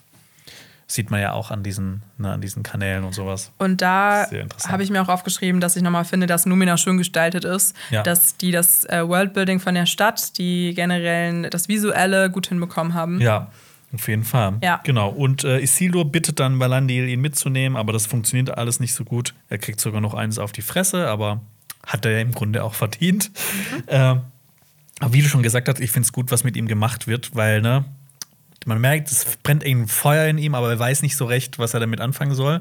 Und jetzt hat er die Chance, sich zu, also später hat er dann die Chance, sich zu beweisen und zu diesem König zu werden, den wir da auch später im Prolog von Herr der Ringe sehen werden. Valandil sagt ja dann auch, ich hoffe, du findest eines Tages etwas, für das du gewillt wärst, alles zu opfern. Ja. Also ohne jetzt viel zu spoilern, aber wir werden vielleicht auch noch erfahren, was das sein wird, ja. für das er alles opfern wird. Und äh, wir wechseln ähm, im Hafen zu äh, Isildur und Kemen. Kemen will ein Schiff anzünden, tritt aber, äh, trifft aber auf Isildur und kämpft mit ihm. Die beiden äh, kämpfen miteinander, während das Schiff anfängt zu brennen und Isildur kann Kemen noch vor dem Feuer retten. Habe ich zuerst gedacht, was ist, warum haben die so ein hochexplosives Öl auf den Schiffen? Also, ne, ich meine, klar.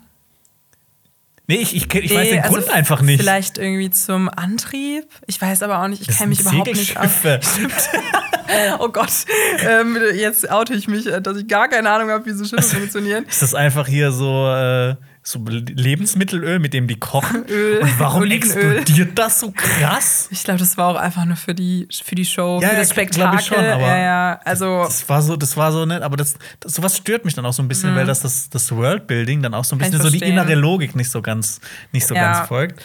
Schreibt gerne mal in die Kommentare, was ihr dazu denkt, weil wozu man ich sowas gebrauchen kann. find's vollkommen übertrieben. Ja. ist dann auch so schnell explodiert. Da bin ich bei dir. Also auf der anderen Seite macht es das Ganze natürlich auch spannender. Ja, ich fand, diese klar. Folge war, hat sich so ein bisschen gezogen, deswegen dachte ich mir so, okay, endlich passiert mal was.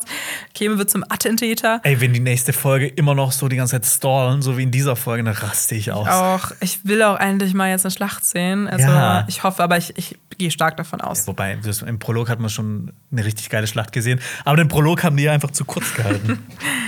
True. ja, äh, Kemen, ich check immer noch nicht, was er will. Also ist er jetzt. Ich Also, liebe das, wie du so wirklich auf diesen ähm, auf diesem Zug bist. So kämen ist einfach nur Kacke. ja, also, Also- macht er das jetzt aus Liebe zu Earien, dass er Schiffe anzündet? Mhm. Oder ist er eher so auf dem, auf dem Pfad seines Vaters und mag Elben nicht und mag nicht, dass die denen helfen?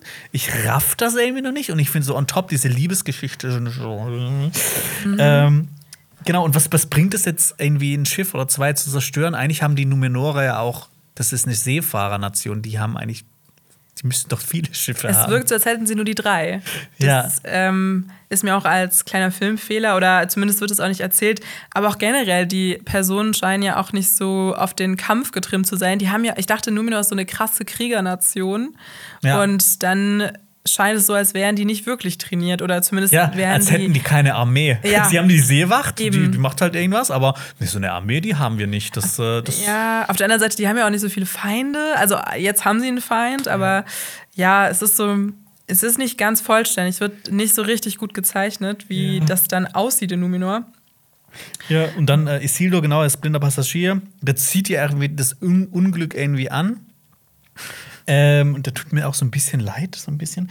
Und ähm, ich habe es auch nicht so ganz verstanden, warum er und Kemen sich jetzt gegenseitig decken. Also, warum ist der so dumm und verrät einen nicht? Also, müsst ihr eigentlich denken, dass der Typ einfach ein richtig krasser Verräter ist. Der will hier gerade Schiffe anzünden. Aber der verrät ihn nicht, weil er blinder Passagier war. Vielleicht hat er mitbekommen, dass er sein zukünftiger äh, Schwieger, nee, hier, wie heißt das, sein Vetter? Fe nee, Nee. Äh, Ähm, äh, Schwager. Schwager. Schwager. Ja, dass die verschwägert sind, vielleicht. Ja. Also ich fand's halt Sinn. weird, weil eigentlich Ja. Mhm. ist der, ne, der wollte ein Schiff anzünden, der wollte das Ganze ähm, sabotieren. Aber nee, den verrate ich jetzt nicht, weil ich habe ich hab vielleicht Angst, dass, äh, dass der dann sagt, dass ich auch auf dem Schiff war. Es ist wahrscheinlich so, dass wir dann später sehen werden, dass die beiden ineinander, also ineinander verliebt sind. Nein, also, dass sie sich äh, in der Schuld stehen und dass das nochmal aufgegriffen wird. Aber trotzdem Ja. ist es nicht schön erzählt. Ja. das stimme ich dir zu. Amazon Wissenswertes hat dann für uns noch ähm, folgendes: Die Hauptstadt von Numenor wird eher in die Höhe als in die Breite gebaut. Die Errungenschaften der Edain werden auf den Fundamenten errichtet, die die Elben mitgeschaffen haben. Fundamente, die sie durch ihr ständiges Streben nach Fortschritt, erse Fortschritt ersetzen. Ja. Hier sehen wir wieder, hier wird dann das, ähm, die Elben oder die, ähm, doch, ja, die Waler und die Elben werden äh, geraten in Vergessenheit, mein Gott. Ja. Und ähm, die Numenorer wollen sich so ein bisschen von denen abgrenzen. Ich meine, bei uns in der Geschichte gab es ja auch, ich meine, auf, es wird ja ganz viel auf, äh, auf Römerbauwerken gebaut und in Köln werden ja immer noch so Sachen ausgegraben. Warst du schon mal äh, im Akropolis-Museum? Nee. Das ist ganz spannend, weil da wird dann erzählt, dass ja die Akropolis unterschiedliche Tempel äh, da mal gebaut wurden oder dass die Akropolis an sich mal, keine Ahnung, eine Moschee war, Mhm. dann wieder eine christliche Kirche, dann wieder ein Tempel und Mhm. dann hat sich das dann sozusagen, welche Religion gerade vorherrschend war, Ja. haben die sich einfach dieses Bauwerk angeeignet. Das ist eigentlich ganz spannend. Ja, auf Ja. jeden Fall. Ich bin eh ein Geschichtsfan. Merkt man. So, wir wechseln ähm, innerhalb von Numenor zum Königspalast, ähm, zu Galadriel, Miriel, Elendil und Pharason. Und die besprechen diese Sabotage an den Schiffen. Und Pharason versucht in Miriel so ihre alte Angst zu schüren und sie zu verunsichern. Merkt man ja auch, wie sie reagiert. Und Galadriel sagt aber, dass es noch drei Schiffe geht. Und Galadriel ist nicht Galadriel, wenn die wieder einen dummen Spruch bringen, ohne dass sie wieder einen dummen Spruch bringen würde. Sie sagt, das hat auch den Segen von Tar Palantir. Und ne, ich meine, irgendwie checkt sie immer noch nicht, dass die Wege, wie sie, wie sie auftritt und wie sie redet und wie sie Leute überzeugen will, dass die nicht funktionieren. Aber es ist immer noch so ein. Also, Sie ist einfach so energisch. Ja, und die ist einfach null empathisch. Und ich finde, das, oh, das nervt mich einfach. Ja, auch mit der, mittlerweile kann ich das auch nicht mehr entschuldigen als Charakterentwicklung, weil wir hätten schon, sie hat schon genug, ist auf genügend Granit gestoßen, dass sie jetzt Ja. langsam merken muss, dass sie nicht so weiterkommt. Und dann kommt in der nächsten Szene ja auch später so ein bisschen eine Einsicht, aber ich finde, die kommt viel zu spät. Ja. Die hätte viel, viel früher kommen sollen. Ich habe auch irgendwie das Gefühl, dass wir darauf hinauslaufen, dass die alle auf die Fresse fliegen und dass dann ihre Figurenentwicklung einsetzt. Dass sie Ja. merkt, so, oh. Da habe ich auch keine Lust Ja, mehr drauf. ja ähm, sonst habe ich zu dieser Szene nichts mehr, außer dass ich es wirklich sehr interessant finde. Ne? Hier wird noch so über diese Sabotage gesprochen und das waren ja vielleicht irgendwelche Räuber. Und das wird einfach so abgetan. Und ne, ein paar Szenen weiter fahren die einfach mit den Schiffen weg. Es ist nicht geklärt, wer das war. So, die Mhm. Ist wissen nicht, ob, ob da ein Verräter dabei ist, ob das irgendwas sabotiert wurde. Es ist einfach egal. Galadriel sagt ja auch noch, sie denkt, dass es ein, ähm, eine Sache war, um Miriel einzuschüchtern. Ja. Das heißt, sie weiß ja vermutlich und auch, sind wir ehrlich, Elendil weiß auch, dass das ähm, Kemen war. Ja. Ähm, aber irgendwie scheinen die den alle schützen zu wollen. Also ich verstehe es wirklich nicht. Es Ja. macht gar keinen Sinn. Aber was mir auch noch aufgefallen ist, ist, dass ich auch schade fand, Elendil ist ja wirklich nur Soldat. Er scheint sich nicht einzumischen in überhaupt irgendwelche Entscheidungen. Gut, das ist ja auch seiner Position natürlich geschuldet, weil er auch ähm, ja ein eben mal Adeliger war, wie er sagt, ähm, aber jetzt so ein bisschen undercover ähm, eine wichtige Person ist für uns nur. Aber er steht da einfach rum und sagt dann so, ja, und ähm, ne, wir fahren dann los oder sollen wir wieder abziehen? Also er scheint halt wirklich keine richtige Meinung zu haben zu Das soll mal dieser große König werden? Ja, also, ach, ich weiß nicht. Ich, ich bin auch generell von Numenor so ein bisschen enttäuscht. Ja, Von ne? Von, den, von den Visuals, Geschichte. mega geil. Genau, Visuals bin ich überzeugt. Ja, aber so im Großen und Ganzen, Nee, da muss, da muss echt noch einiges passieren. ja. Und ich, ich glaube, es liegt auch daran, dass wir gerade in dieser Folge uns so aufhalten mit den Szenen und wir eigentlich erwarten, dass langsam äh, die, der Plot anfängt, die Handlung anfängt, Ja. in, in Fahrt zu kommen. Und diese ganze Episode verbringen wir nur damit, so zu trainieren. Und dann kriegen wir ewig lange Szenen, wie die so Schwert kämpfen. Ja, Ja, gut. Wechseln wir von, von Numenor äh, zu Lindon und äh, Celebrimbor und Elrond besprechen die Wirkung von Mithril. Und ähm, ich würde sagen, diesen beste Freund Award, den du ähm, Elrond gerade gegeben hast, den können wir ihm wieder abnehmen und auf jeden Fall verbrennen. Denn ach, so hart wäre ich jetzt nicht mit ihm. Ne? Er hat gesagt, er verrät nichts, aber Celebrimbo hat er quasi sein ganzes Herz ausgeschüttet, hat ihm das Mithril gegeben, hat das mit dem testen lassen und hat den Eid mit Durin gebrochen. Also was, ne? Ich meine, oder wird hier was anderes erzählt? Ich, ich, für mich war das so einfach so, er hat ähm, Durin, er hat seinen Eid gebrochen, aber bei Gilgalad war das dann nicht okay, das dem zu verraten. Bei Celebrimbor dann aber schon. Und Celebrimbo würde ja auch sicher das Gegallert weiterleiten, oder? Also Celebrimbo auf hat ja nichts versprochen. Ja. Ich glaube, hier soll aber auch schon erzählt werden, dass vielleicht das schon hinter den Kulissen passiert ist, Ja, dass Elrond ja auch dann später mit Durin redet im Auftrag von Gegallert. Ja. Aber eine kleine Logiklücke auf jeden Fall. Und dann äh, sagt er auch noch, dass ähm, sein, Volk, äh, sein Volk verloren ist, wenn er den Eid bricht.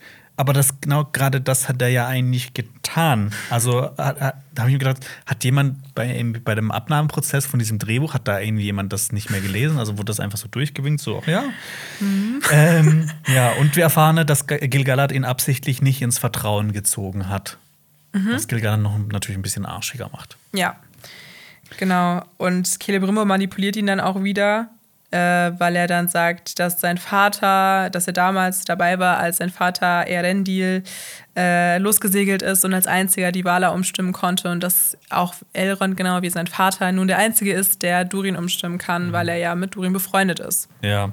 Das stimmt ja schon, er nimmt eine sehr, sehr wichtige Schlüsselrolle ein und ist natürlich im Konflikt, aber er hat ja, wie du schon gesagt hast, eigentlich schon alles erzählt. Also, ja. Ja, ne, ich, ich, mag, ich mag Elrond jetzt, also ich mag, ich mag diese Figur. Ich mag, dass, dass, dass er so zwiegespalten ist. Aber dann kommen halt wieder so Szenen wie die, wo, wo er sein Eid bricht, aber ihn was anderes erzählt. Das finde ich dann so ein bisschen inkonsistent. Mhm. Verstehe ich. Ja. Ich glaube aber, das liegt dann nicht an ihm, sondern. Das liegt an der Person, die ihn geschrieben hat. ja, genau. Ja, und äh, Celebrimbor äh, erzählt dann, dass die Elben im Grunde Batterien sind, die das Licht der zwei Bäume brauchen. Ah, so so habe ich das, wenn du die Batterie noch mal auf Ja, genau. Denn genau in ihnen ist ja dieses Licht der Silmarill gefangen und er will ja die Elben noch mal so aufladen. Sagt mhm. er ja mhm. fast so, ne? er will ihnen noch mal so einen Powerschub geben. Und als ich das zum ersten Mal gesehen habe, fand ich das sehr schwierig. Fand mhm. ich also auch diese ganze Geschichte. Ähm, das Wieso? ist ja das ist ja schon, ne, du hast ja gesagt, das ist ein Motiv, das wir aus äh, der Herr der Ringe von Abend kennen. Und er will ja auch riesige Mengen an Mithril fördern, dass das funktioniert. Ähm, und er erzählt die Geschichte von Earendil. Ähm, übrigens, ne? Dank uns kennt ihr das schon seit Folgen, seit, seit, seit das ist ein alter früheren Hase. Folgenbesprechungen. Hier kriegt ihr alles früher ja. und äh, umfangreicher als in der Serie. Äh, was war nochmal deine Frage? Ich habe gerade. Äh, Wieso du das äh, als störend empfunden hast mit der Batterie? Also, dass die Elben sich aufladen, das hast du gesagt, dass du das nicht gut findest. Ja, das, äh, da, da würde ich, glaube ich, gerne nachher drauf eingehen, äh, wenn, wenn wir zu Durin kommen. Da habe ich nämlich einen längeren Absatz dazu. Ähm, genau, ich würde das okay. einfach gerne einmal verschieben, mhm. nur dass du schon mal Bescheid weißt. Notiere ähm, ich mir. Genau, ne, muss nicht, ich will es auf jeden Fall ansprechen. ähm, äh, Moment, ich muss einmal noch mal gucken. Genau, ähm, genau, er will ja riesige Mengen an Mithril fördern. Bin auch gespannt, wie das funktionieren wird, wie er sich das vorstellt. Und er erzählt ja noch mal diese Geschichte von Erendil. Ähm, und es gibt einen entscheidenden Unterschied, wie er das hier erzählt. Er sagt ja, dass Elving, die Frau von Erendil, versucht hat, ihn zurückzuhalten. Genau. Im Silmarillion ist das so komplett andersrum. Also, das haben sie einmal so ja. komplett um 180 Grad gedreht, mhm. weil im Silmarillion ist es so, dass äh, Elving nicht ihren Mann abhalten wollte, sondern fast sogar so ein bisschen im Gegenteil. Sie ging mit ihm auf diese Reise, mhm. auf diese Suche nach, nach Valinor, um das zu finden. Und sie ging ihm auch nicht von der Seite. Das wird mhm. wirklich erzählt, dass ne, alle anderen äh, sind dann, keine Ahnung, sind dann auch nicht in Valinor reingegangen, aber mhm. sie ist ihm nicht von der Seite gewichen. Äh, sie überredete sogar die Falmari-Elben, die da mhm. am ähm, an der Küste leben, mhm. ähm, äh, an, äh, bei Aman, in den Krieg zu ziehen. Und sie, sie gab Erendil erst ein der Silmarill. Und also. typisches Beispiel von so Umdeutung von so Frauencharakteren, dass sie erstens passiver sind und dass sie klischeehaft natürlich nicht wollen, dass ihr Mann weggeht ja. und dass sie so häuslich sind und ja. dass sie dann äh, ja dann eher so sind, so ja, bitte bleib, so ähnlich wie Yarien eigentlich.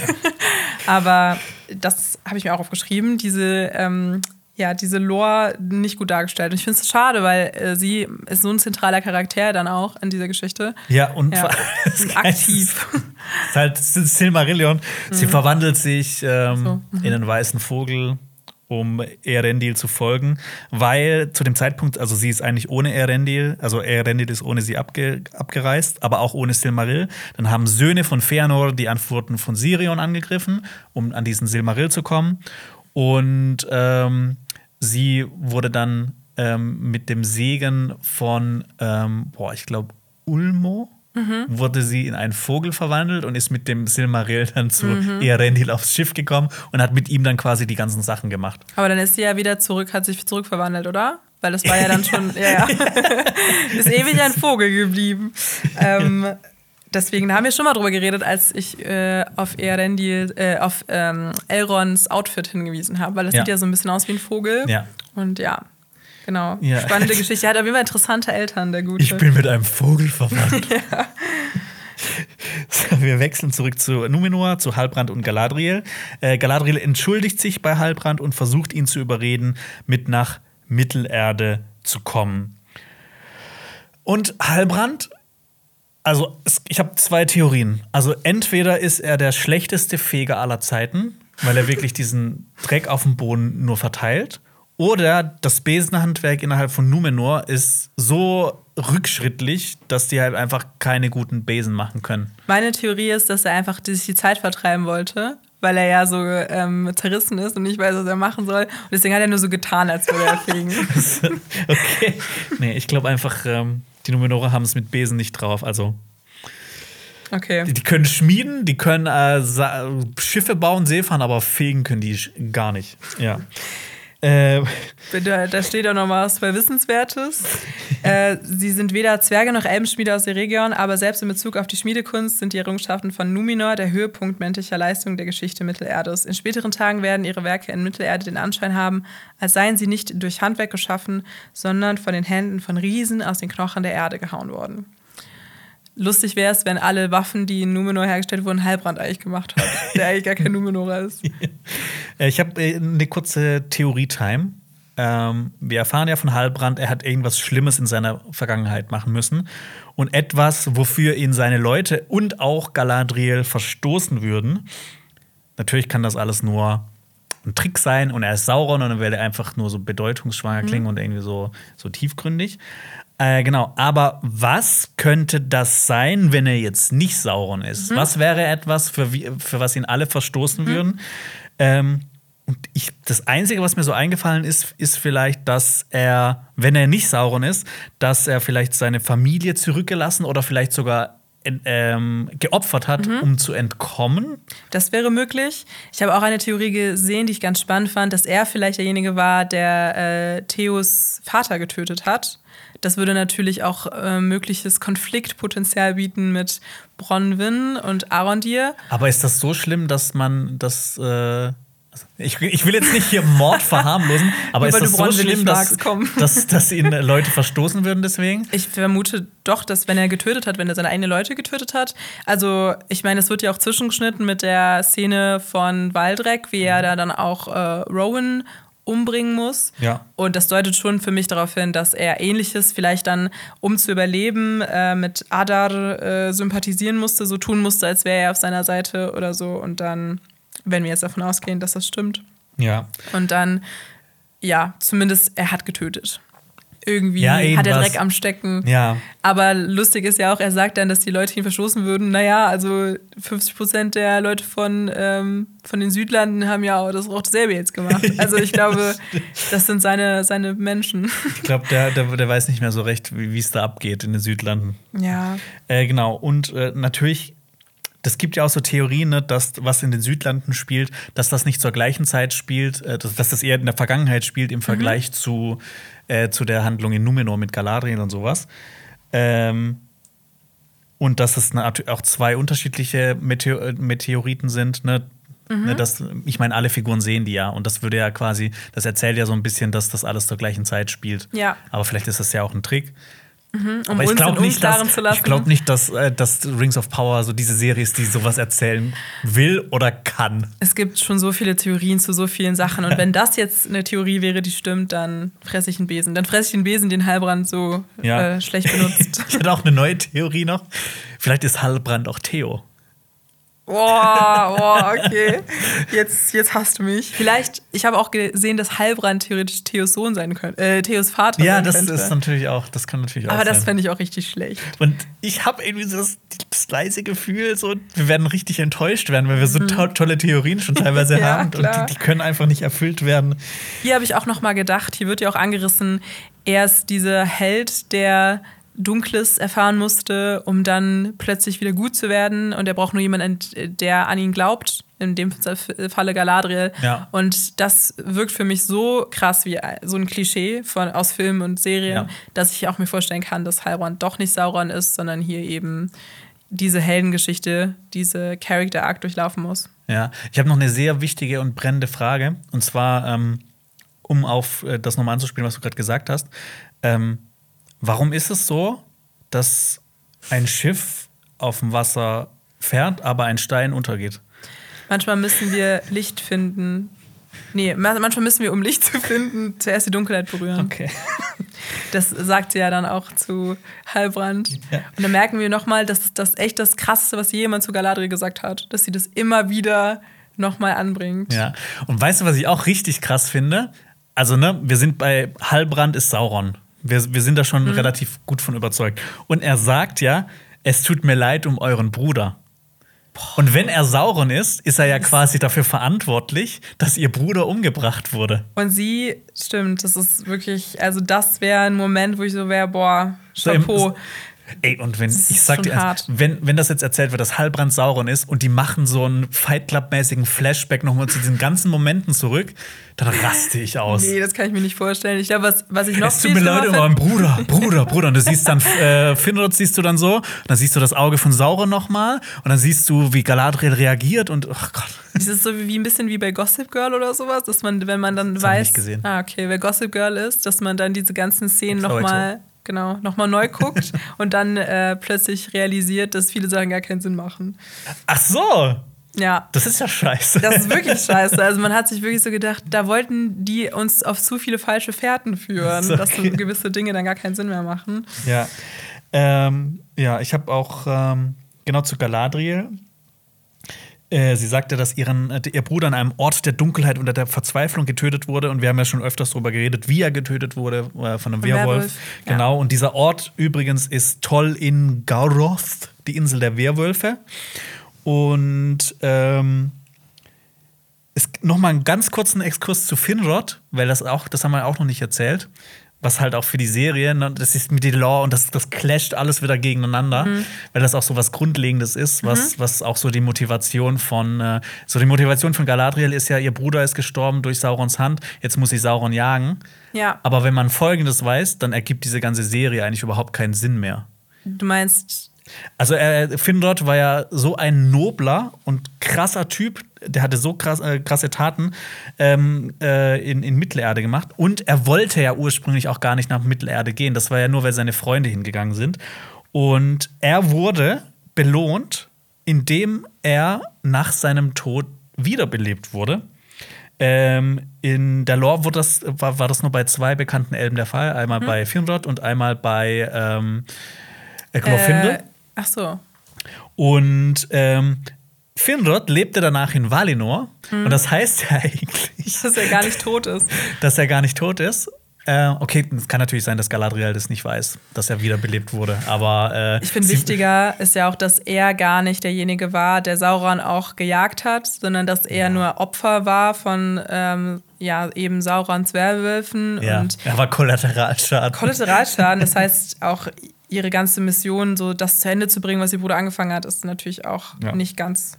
Genau, und Galadriel hat dann auch, das ist ein sehr emotionaler Moment für sie und sie weint sogar, so eine einzelne Träne läuft ihr ähm, im Gesicht runter. Und äh, kaufe ihr das nicht ab. ich fand auch den ganzen Dialog so komisch, weil sie ja dann, also er fragt sie dann auch, okay, aber wieso kannst du dich stoppen? Und dann sagt sie so, weil ich nicht stoppen weil ich kann. Nicht stoppen kann. das ist so, so, sie wiederholt auch einfach nur nochmal seine Frage. Äh, ne, das ist nach dem Dialog mit, äh, aber äh, äh, mein Wort dringt nicht an seine Ohren. Dann sprich lauter. ja. Das ist, das ist so, ey, äh, Xenia, ich habe Kopfschmerzen. Ja, dann denk einfach nicht dran. ja, ich, ich finde es ganz schlimm. Ich, ich ja. mochte es gar nicht. Mich hat es mehr verwirrt. Natürlich soll, also ich verstehe, wozu dieser Dialog jetzt gerade da ist, uns zu sagen, ihre, Ein ihre Einsicht, ihr Wissen, dass äh, ihr bester Freund und Gegallert sie verstoßen haben, weil sie den Bösen mehr ähnelt als dem Guten das haben wir auch schon dreimal auf die Nase gebunden bekommen, dass ja. Ähm, das ja auch mehr so ein Missverständnis war. Das hat ja Gegallert auch angedeutet im Vorhinein, dass sie dachten, durch das Wegschicken von Galadriel verhindern sie, dass der Baum sich ähm, noch mehr vergammelt. Mhm. Ähm, und das wäre das ist ja auch ähnlich zu Miriel, die Galadriel auch wegschicken wollte, ähm, weil sie dachte, dass sie ein böses Omen ist. Dabei steht sie nur so krass im Zusammenhang mit Sauron und dem Bösen, weil sie den eben mhm. verfolgen möchte. Aber es wird uns immer noch nicht erzählt, was ist denn jetzt Galadriels wirklicher Grund? Ist es Rache? Das wirft ihr ja Halbrand auch vor. Ist es Trauer? Ist es so Vergeltung? Ist es, weil sie sonst es, nichts zu tun hat? Ist es, weil sie einfach nicht stoppen kann? ja, genau. Und hier wäre die Möglichkeit dazu da gewesen, ihr noch mal mehr Tiefe zu geben. Und das ja. wurde nicht gemacht. Ja, finde ich auch echt schade. Ne? Und wie gesagt, ich, ich kaufe ihr das einfach nicht ab. Und als ich diese eine Träne gesehen habe, da habe ich mich an einen sehr tollen Film zurückerinnert. Hast du mal Whiplash gesehen? Ja. Mit J.K. Simmons? Whiplash. Der sagt, das ist die Szene so geil. Oh my God, are you one of this single tear people? Do I look like a double fucking rainbow to you? Oh, geil. ja. Oh, Ja. das ist echt einer. Oh, der Film ist so nice. Habe ich direkt Lust, den zu gucken. ja. Oder willst du noch mal die fünfte Folge anschauen? So schlimm war sie jetzt auch nicht, aber. nee, nee, sie war ich- nicht schlimm. Sie hat immer, ne, das ist immer, wir kommen dann nachher noch zu, das sind immer so Elemente, die sind richtig geil und dann kommen wieder richtiger Rotz. Aber ich merke auch jetzt in der Folgenbesprechung mit dir, dass mich doch noch mehr Dinge gestört haben, als ich dachte. Kommen wir dann aber auch zu einer Szene, die mich nicht gestört hat, die ich sehr cool fand. Ja. Äh, Waldreck kniet vor Adar und schwört Sauron die Treue. Ähm, alle anderen im Hintergrund sind sehr verwirrt. Ähm, aber Adar reagiert dann sehr aggressiv, als Waldreck ihn für Sauron hält. Und Waldreck muss dann Rowan umbringen, um seine Lo Loyalität zu beweisen. Mhm. Und das haben wir ja schon, glaube ich, in der letzten Folge auch gesagt, dass wir schon so eine leise Ahnung haben, vielleicht, dass Ada nicht der größte Fan von Sauron sein könnte. Also das wird ja, man denkt so, alle Bösen sind böse, die gehören zusammen, das wird alles so in einen Topf gemischt. Aber, ne, ich meine, mit der Serie kannst du auch was anderes Neues erzählen, ne? was wir gesagt haben, so diese Graubereiche. Es gibt vielleicht auch so. So 50 Shades of Grey mäßig. Es gibt äh, 50 Shades of äh, Evil. Adar hat eigentlich so einen kleinen Werkzeugkeller, so wie Mr. Grey, ja. Genau.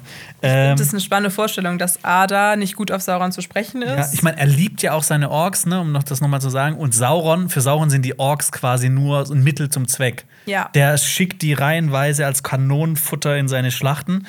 Und ähm, außerdem hassen oder fürchten die Orks ja auch Sauron und Morgoth, weil, ähm, weil sie ihnen ja diese Folter antun. Das ist ja auch kein schönes Leben, glaube ich, Ork zu sein. Kein Fall. Und ich fand es dann cool, dass das so erzählt wird, dass Ada dann vielleicht auf einer selben Ebene wie Sauron ist oder dass er zumindest so ein Handlanger ist, dass beide Handlanger sind von Morgoth, Ja. aber dass Adar mehr für die Orks steht und Ja. äh, dann Mordor verdunkeln möchte, um für die Orks eine Heimat zu schaffen. Ja. Und zwar, dass die Sonne nicht mehr da ist, aber dass Sauron eher mehr diesen Machtanspruch hat und dass dann das vielleicht sogar Gegenspieler sind. Ja. Ähm, Das fände ich ziemlich cool. ja, stimme ich dir zu. Und Waldreck sagt ja auch, ihr seid doch Sauron, oder nicht? Und da hat er auch direkt wieder so bei unserer Theorieteil mitgemacht. Das war ganz lustig, dass Ja. er dann äh, uns dann die Bestätigung gegeben hat, dass er es nicht ist. Er sagt dann ja auch zu ihm, nur Blut kann binden, was stimmt. Wir kennen das ja aus unterschiedlichen Filmen. Ähm, ne? Blutschwur äh, bindet, ähm, Blutsbrüder zum Beispiel. Ja, wobei es in Filmen ganz oft so ein Blutschuh auch so negativ konnotiert ist. Auch wieder wahr. Außer jetzt bei, keine Ahnung was, bei irgendwelchen Western. Ja, klassisches Western-Element. Ja. Aber auch auf der anderen Seite Blut im Sinne von, wenn du Blut vergießt, dann kannst du dich ja auch zugehörig fühlen zu den Bösen und hast Ja. ein schlechtes Gewissen und hast das Gefühl, wie Heilbrand schon meinte, dass dich die Guten nicht mehr annehmen oder dass sie dich abstoßen. Also bei, bei Ada ist es so, wie ist das bei den äh, Blood in, Blood out? Du musst jemanden umbringen, um überhaupt erst zur Gang zu gehören. Ja, Ja. so eine Mutprobe. Ja. Ähm, finde es auch geil, wie, wie das so gesagt wird. Und du siehst also diese, diese Einstellung von Ada mit den Orks hinten dran und die alle so hinten dran so, oh geil, jetzt wird's so richtig schön blutig. Das war ein nices Detail, dass man gesehen hat, dass sie im Gesicht auch das so, ähm, ja, cool findet, endlich passiert mal was, ne? Ja, und äh, ich habe ja schon drüber geredet, ne, über diesen, äh, über diesen Halsreif von Waldreck und ich habe mich dann noch mal ein bisschen informiert, weil ich ja gemeint habe, das ist ja, das haben zum Beispiel bei Vikings haben die das, glaube ich, auch am Arm so, das ist so ein Zeichen der Unterwerfung so ein bisschen. Aber ähm, die werden Talk, Talks genannt, Talkes Okay. äh, in unserer Geschichte. Und ähm, die gab es zum Beispiel bei den Kelten und Wikingern vor allem.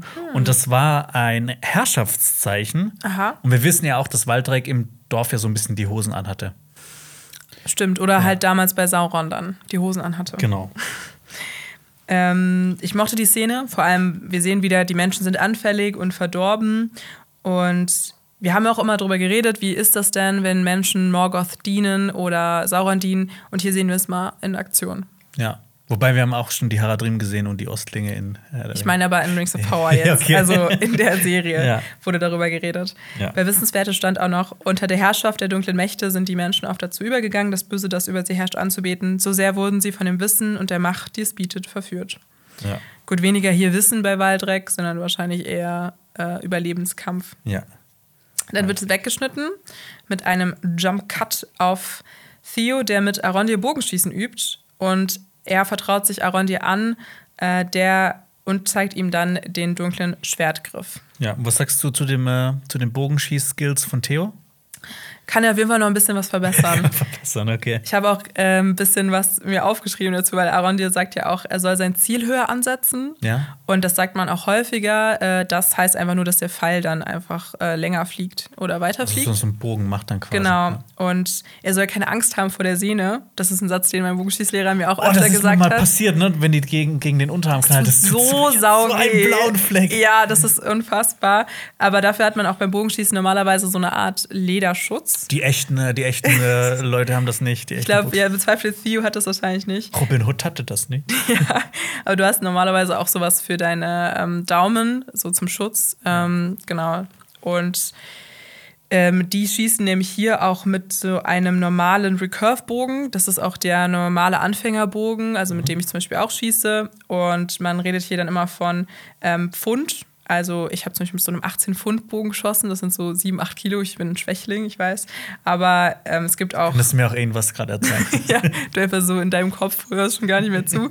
ähm, es gibt nämlich aber auch noch Compound-Bögen, der Vollständigkeit halber. Die sind dann so mit so Tricksereien ausgestattet und damit kannst du dann auch ähm, zum Beispiel genauer zielen. Also es sind ja auch so, du, du ziehst die und dann sind die festgestellt und dann Ja. musst du auch nicht mehr quasi die ganze Zeit so äh, das, Und auf Spannung halten. Ja, und das ist dann auch äh, olympische Disziplin. Also das andere ist auch olympische Disziplin, aber Weil, ne, ich Ja. meine, ich, ich kenne eine Szene aus die zwei Türme, die hatte ich ja so als Bogenschützin wahrscheinlich ein bisschen getriggert. Mhm. Bei der Schlacht von Helmsklamm, wenn, wenn alle, wenn die, die Reiter Mhm. von Rohan, wenn die alle die Bogen spannen und das die ganze Zeit ja, halten müssen. das ist sehr unrealistisch, weil alleine diese Kraftaufwendung ist ähm, ja sehr, sehr viel und Mhm. davon wird selbst Elben irgendwann zittern, vermute ich. Ja. Dann finden sie heraus, dass das Schwert in dem Turm von Ostirith eingraviert ist. Und zwar auf eine Art Grabstelle. Ich finde, das sieht aus entweder wie so eine Art Pharao-Sarg, ähm, so à la die Mumie. Oder es sieht so aus, als würde jemand opf geopfert werden müssen. Ja. Also wir erkennen auf jeden Fall das Schwert innerhalb dieses Turmes und Wissenswertes erzählt uns dann auch, ähm, der Wachturm von Ostirith, der lange Zeit mit den Elben in Verbindung gebracht wurde, wurde ursprünglich von den Menschen errichtet, die Morgoth folgten. Die Elben besetzten ihn als Teil ihrer ständigen Wachsamkeit vor der Rückkehr des Bösen. Es wird jedoch gemunkelt, dass der Turm selbst Spuren einer dunklen Macht enthält, die von Morgoths Anhängern in der Altvorderzeit geschaffen wurde. Ja. Ich habe mir auch gefragt, ne, du siehst ja dann dieses, dieses Relief und warum läuft da Wasser aus der Mauer? Das ergibt ja gar keinen Sinn. das war nicht so schlimm, also es war so, hä? Und ich habe übrigens dieses, äh, man sieht ja dann auch, dass das so runterschwenkt und dass halt diese Klinge so ein Mensch entzweit. Ich habe das erst beim dritten Mal sehen wirklich realisiert, dass, Dass das ein Mensch- dass das ein Mensch ist. Wirklich? Ich habe das erst nicht erkannt. Ah, ich hab wahrscheinlich nämlich auf, direkt- auf alles andere geachtet habe und nicht, Ja. nur nicht auf das. Aber es ist ja auch, in dieser Folge steckt auf jeden Fall viel drin. Ja. Aronde sagt ja auch, dass das Schwert eine Art Schlüssel ist, beschworen, um das Werk des Feindes und die Vorfahren zu versklaven. Ja, und ich, man sieht ja auch, ne, oben ist das so, so eine Maske. Ich finde, das sah aus wie der Punisher. Dieses, The dieses, Punisher? dieses wei- weiße Ding sah Stimmt, aus wie. Dieses wie Logo von The Punisher. ja, vielleicht ist es auch in der Punisher von Mittelerde. Ja, oder es ist ein Crossover. Und Gott, das ist ganz schlimm. Marvel äh, hatte auch noch mitzumischen. Ja. Und ähm, kurzer Theorie-Time. Mhm. Na, wir wissen ja noch, es kommt ein Balrog vor, der Schicksalsberg soll ausbrechen. Braucht es vielleicht irgendwie so ein Menschenopfer, das mit dem Schwert irgendwie zerstochen werden muss? Das ist auch meine Theorie. dass der Orodruin ausbricht? Also entweder das oder es ist der Schlüssel, um Sauron ähm, zu, wiederzubeleben. Mhm. Kann ich mir auch vorstellen, dass das eine Art Grab ist, vielleicht sogar. vielleicht ist Sauron in diesem Turm drin. Ja, und nee, vielleicht ist sein Geist da drin, weil ich meine, sterben kann er ja nicht. Als Maya kann er einfach nicht sterben. Mhm. Ja. Und vielleicht, oh Gott, wenn das passiert, nee, das darf nicht passieren. Der wird freigeschaltet mit dieser Klinge und dann, dann, dann, dann wirbelt sein Geist umher und fährt in Halbrand rein. Oder in äh, Theo oder so. Oder in Theo. Das ist deine. Ach, das darf nicht passieren, Lass mal Wetten abschließen. Fünf Euro, dass das passiert. Oh ähm, fünf Euro und eine Handvoll Donuts. ähm, ja, Bronwyn verliert dann aber auch daraufhin den Mut. Sie will sich dann plötzlich doch dem Feind beugen. Moment, ich habe nämlich, ich habe da nämlich auch eine, eine Theorie gehabt. Ähm, die sagen ja quasi, die besprechen das, bla bla bla. Es gibt nur einen Weg und dann, die sprechen ja untereinander und dann sind ja quasi so, sie, sie geht die Treppe runter und dann ist die Öffentlichkeit. Faked sie jetzt einfach, dass sie zum Feind überlaufen will und das ist Teil dieses Plans? Oder will sie wirklich zum, zum diesem Feind überlaufen? Weil ich, da war ja dieser Schnitt, ne, wo, wo die erst miteinander sprechen und dann gehen die runter und sowas. Und sie sagt ja, es gibt nur einen Weg. Deshalb, ich hatte Du meinst als Methode, um die Menschen umzustimmen? Ja, und u- uns halt so ein bisschen im Unklaren zu lassen, was jetzt passiert. Boah, okay. Ja, aber ist auch schon wieder sehr schwierig, weil man dann mega viel reininterpretieren muss, anstatt dass die Serie das einfach ein bisschen klarer aufschlüsselt. Also ich weiß nicht, kaufe ich nicht ganz ab, Ja. dass das uns jetzt einfach nur äh, so ein bisschen Verwirrung stiften soll. Ich fand, es war eher eine schwierige Figurenentwicklung wieder für sie, weil Also, wenn das so ist, auf jeden Fall. ja, also weil ich meine, sie ist die ganze Zeit diejenige, die eben Hoffnung hat, äh, wie die Elben sagen würden, und ähm, ja auch alle anderen mitreißen wollen, äh, will. Und ähm, dann plötzlich kommt dieser Umschwung und äh, sie sagt dann, ja, wir sind doch äh, das, was wir immer waren. Und zwar, unsere Vorfahren waren schon schlecht, wir müssen auch schlecht sein. Und ich hatte das Gefühl, es wurde ja schon angedeutet, sie war die Hoffnungsvolle im Gespräch mit Arondir, als es um ihr, ihren Ursprungsdorf äh, Hordern ging. Da hatte sie ja auch schon in der Art gesagt, ja, ähm, äh, wir, das, ich kenne da Leute und Arondi hat gesagt, das sind die, die Morgoths am meisten gedient haben. Das ist Morgoth Kiez. Ja, das Morgoth-Kiez. Und da wurde schon äh, das sozusagen gesät, was hier wieder aufgegriffen wird, aber anstatt zu zeigen, wie sie langsam realisiert, dass sie doch böse ist und dass das ähm, die einfachere Methode wäre, Mhm. einfach wie Waldrick und die anderen sich Sauron anzuschließen, hat sie das jetzt plötzlich in einer Szene und ich fand, das war richtig schlecht. Also vielleicht Ja. hast du recht, aber Ich, also, ich, ich glaube wirklich so ein bisschen, dass das so, so gefaked Okay, ist, weil die okay. gucken ja auch noch irgendwie diesen Turm hoch. Ich habe diesen Schwenk zum Turm hoch überhaupt nicht verstanden. Ich weiß auch nicht, was nächste Folge passieren wird. Ja, ich auch nicht. Kippen die aber den Turm um und das ist so eine Methode gegen die Orks. Ich Ja. Oder also, sie, ich, das sah so ein bisschen aus, als ob- die dann Leuchtfeuer entzünden wollen. Keine Ahnung, ob da jemand kommt oder sowas. Aber ne, wenn das so stimmt, wie, du- wie du das gesagt hast, ne, dass sie sich jetzt umentschieden hat, das würde ja auch überhaupt keinen Sinn ergeben, weil ich hatte auch immer das Gefühl, dass sie ja auch für ihren Sohn einfach eine bessere Welt haben will. Ja. Und an den denkt sie ja in dem Moment gar nicht. Aber eigentlich, ne, das ist ihr Sohn, Mhm. die ist ja auch eine Mutter, die, die will ja auch, dass es ihm gut geht. und Arondir nimmt dann diese Rolle ein, ihr das äh, nochmal mitzuteilen. Ja. Aber ich fand an Arondirs Reaktion, ich kann mir auch nicht vorstellen, das wird ja auch nicht mehr aufgegriffen wahrscheinlich. Wir kriegen nicht mehr erzählt, dass das jetzt ein Plan von denen gewesen ist in der nächsten Ja. Folge. Also ich glaube, das wird dann einfach wieder schlechter hingestellt, leider. Ja. Und Aaron dir sagt was und dann habe ich mich wieder gedacht, Mann, ey, ganze Kontinente versanken durch Morgoth, also durch diese Kriege. Und ne, ich sag's noch mal. Beleriand. Beleriand, das ist so eine geile Geschichte. Hättest du die Silmarillion und Beleriand noch in den Prolog gepackt, das wäre so viel epischer gewesen als das, was wir hier jetzt bekommen haben. Und ich sag's noch mal, wir haben Liebesszenen von Earien und Kämen, wir haben eine Slow-Mo-Aufnahme, wie Galadriel reitet. Aber den Untergang von Beleriand, den, zei- den zeigen die nicht. Mittlerweile macht es auch keinen Sinn mehr, dass man da sagen kann, das soll nicht aufgegriffen werden, weil es wird ja immer wieder darauf referiert und Ja. kleine Andeutungen gemacht, Ja. aber es wird nicht richtig etabliert in der Serie. Ja. Das ist einfach eine ähm, verpasste Chance. Das ist eine Farce. Äh, wir sehen dann Adar und die Orks sich bereit machen zum Kampf und die Orks rufen Nampat. Lampat. Und dann sehen wir auch, dass sie, sie sind schon fast am Watchtower angekommen, also in Ostirith. Das heißt, wir sehen Helms Klemmchen erst nächste Helms Folge. Ja, wir haben uns so gefreut, dass das jetzt passieren wird. Ähm, ich fand diesen Soundtrack ziemlich geil und diese ganzen Orks zu sehen und sowas hat so ein richtig schönes Herr der Ringe-Feeling bei mir ausgelöst.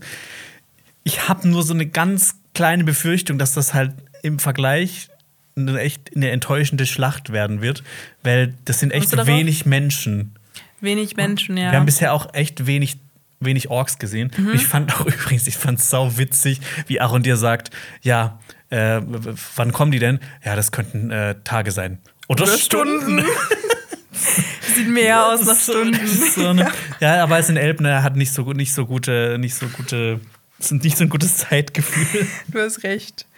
Ähm, okay. Ja, das war auch eine sehr kurze Szene. Ich habe da mir jetzt auch nicht mehr viel mehr zu aufgeschrieben. nee, es, es war, war cool.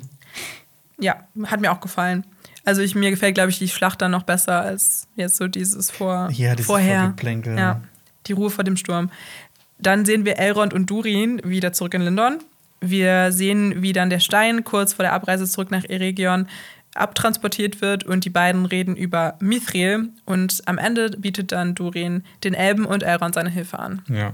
Ich habe mich ganz gefragt, tragen die Elmis diesen Tisch bis nach Moria von Lindon? ich hoffe das doch. Ist ziemlich weit. Das ist sauwitzig. Ich liebe das, weil Elrond ist so der Meister der Übergänge, weil Durin sagt ja dann auch, haha, ja, so schwer ist der Tisch nicht. Und dann sagt Elrond so, der Tisch ist nicht das Schwerste, was mich belastet. das fand ich auch sehr gut. Ja. Die beiden, die stehlen echt jedes Mal die Show. Ich mag einfach deren Ja. Chemie. Ich mag, wie die miteinander reden. Ich mag deren Freundschaft. Aber hier wird es dann auch noch mal ein bisschen unklarer mit dem, dass Elrond ja schon vorher eigentlich äh, Celebrimbor davon erzählt hat.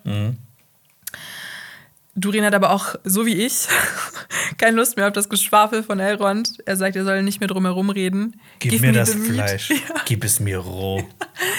das Ein äh, Geiler Satz. habe ich auch als Meme gesehen, weil das ja auch äh, so eine sexuelle Anspielung sein kann. Give Ja. me the meat and give it to me raw. Und das äh, erinnert mich auch an einen Satz von Gollum. Der sagt ja, als äh, Sam äh, kocht ja in die zwei Türme diesen Fisch, den er gefangen hat. Verdirb den nächteten Fisch, gib ihn uns roh und zappelnd. Ich habe auch viel zu oft gegessen in der Szene, wo äh, Gollum den Fisch isst. Du hast gegessen. ja, kennst du das nicht, wenn man manchmal einen Film guckt, eine Serie und dann so lecker isst und dann. Aber das ist doch mittendrin im Film. ja, Also aber kann ja sein, dass dann Okay. irgendwie so Pizza Okay, bestellt wird. stimmt. Ach so, ja, stimmt. Das vergiss. Ja. Ähm, genau. Dann berichtet Elrond, beichtet Elrond dann den Plan Gilgalads und Durin wird dann klar, dass von ihm eben das ganze Dasein der Elben abhängt. Aber er ist, wäre nicht Durin, wenn er nicht sagen würde, dass er natürlich Elrond hilft und dass er jetzt nur noch seinen Vater überzeugen muss. Und ähm, Elrond sagt ja, dass die Elben bis Frühjahr dieses Mithril haben müssen, sonst müssen sie verkümmern. Und jetzt macht es ja auch Sinn, dass Celebrimbor so auf die Tube gedrückt hat, was den Bau dieser Schmiede angeht. Weil, ne, wir haben ja gedacht, diese Schmiede ist für die Ringe der Macht, aber nein, es ist für Mithril gedacht. Ja, genau. Das reimt sich. Du- Dichter und Denker. richtig. Genau. Ähm, Das ist so schön gemacht, dass dann die Freundschaft der beiden stark genug ist, dann auch diese Interessen und Differenzen so zwischen diesen beiden Völkern beiseite zu legen und ja auch, äh, dass das so eine politische Ressource ja auch ist und dass dann aber beide auch ausgenutzt werden von den Personen im Umkreis. Ja. Also Gilgalad, der ja das Ganze dann auch beobachtet, wie so ein Bösewicht von oben. Ja. Oder auch Durins Vater dann wahrscheinlich. Ja. Aber ja, ich finde diese ganze Szene, hast du ja schon gesagt, fand ich toll, weil es einfach wieder diese, diese perfekte Mischung aus Ernst und Comic Relief ist. Also das, Das kriegen die gut bei hin. den beiden haben die es echt hinbekommen. Okay, ähm, warum sind die Elben wie Batterien? Ähm, es wird ja erzählt, dass ähm, diese, diese Elben vergehen werden, bis sie nur noch Schatten sind. Und das klingt zum ersten Mal so ein bisschen, hä, sind die jetzt wie Nazgul oder sowas? Aber das wird auch wirklich so in Tolkiens Welt erzählt. Das passierte nämlich zum Beispiel mit den Elben in, im vierten Zeitalter.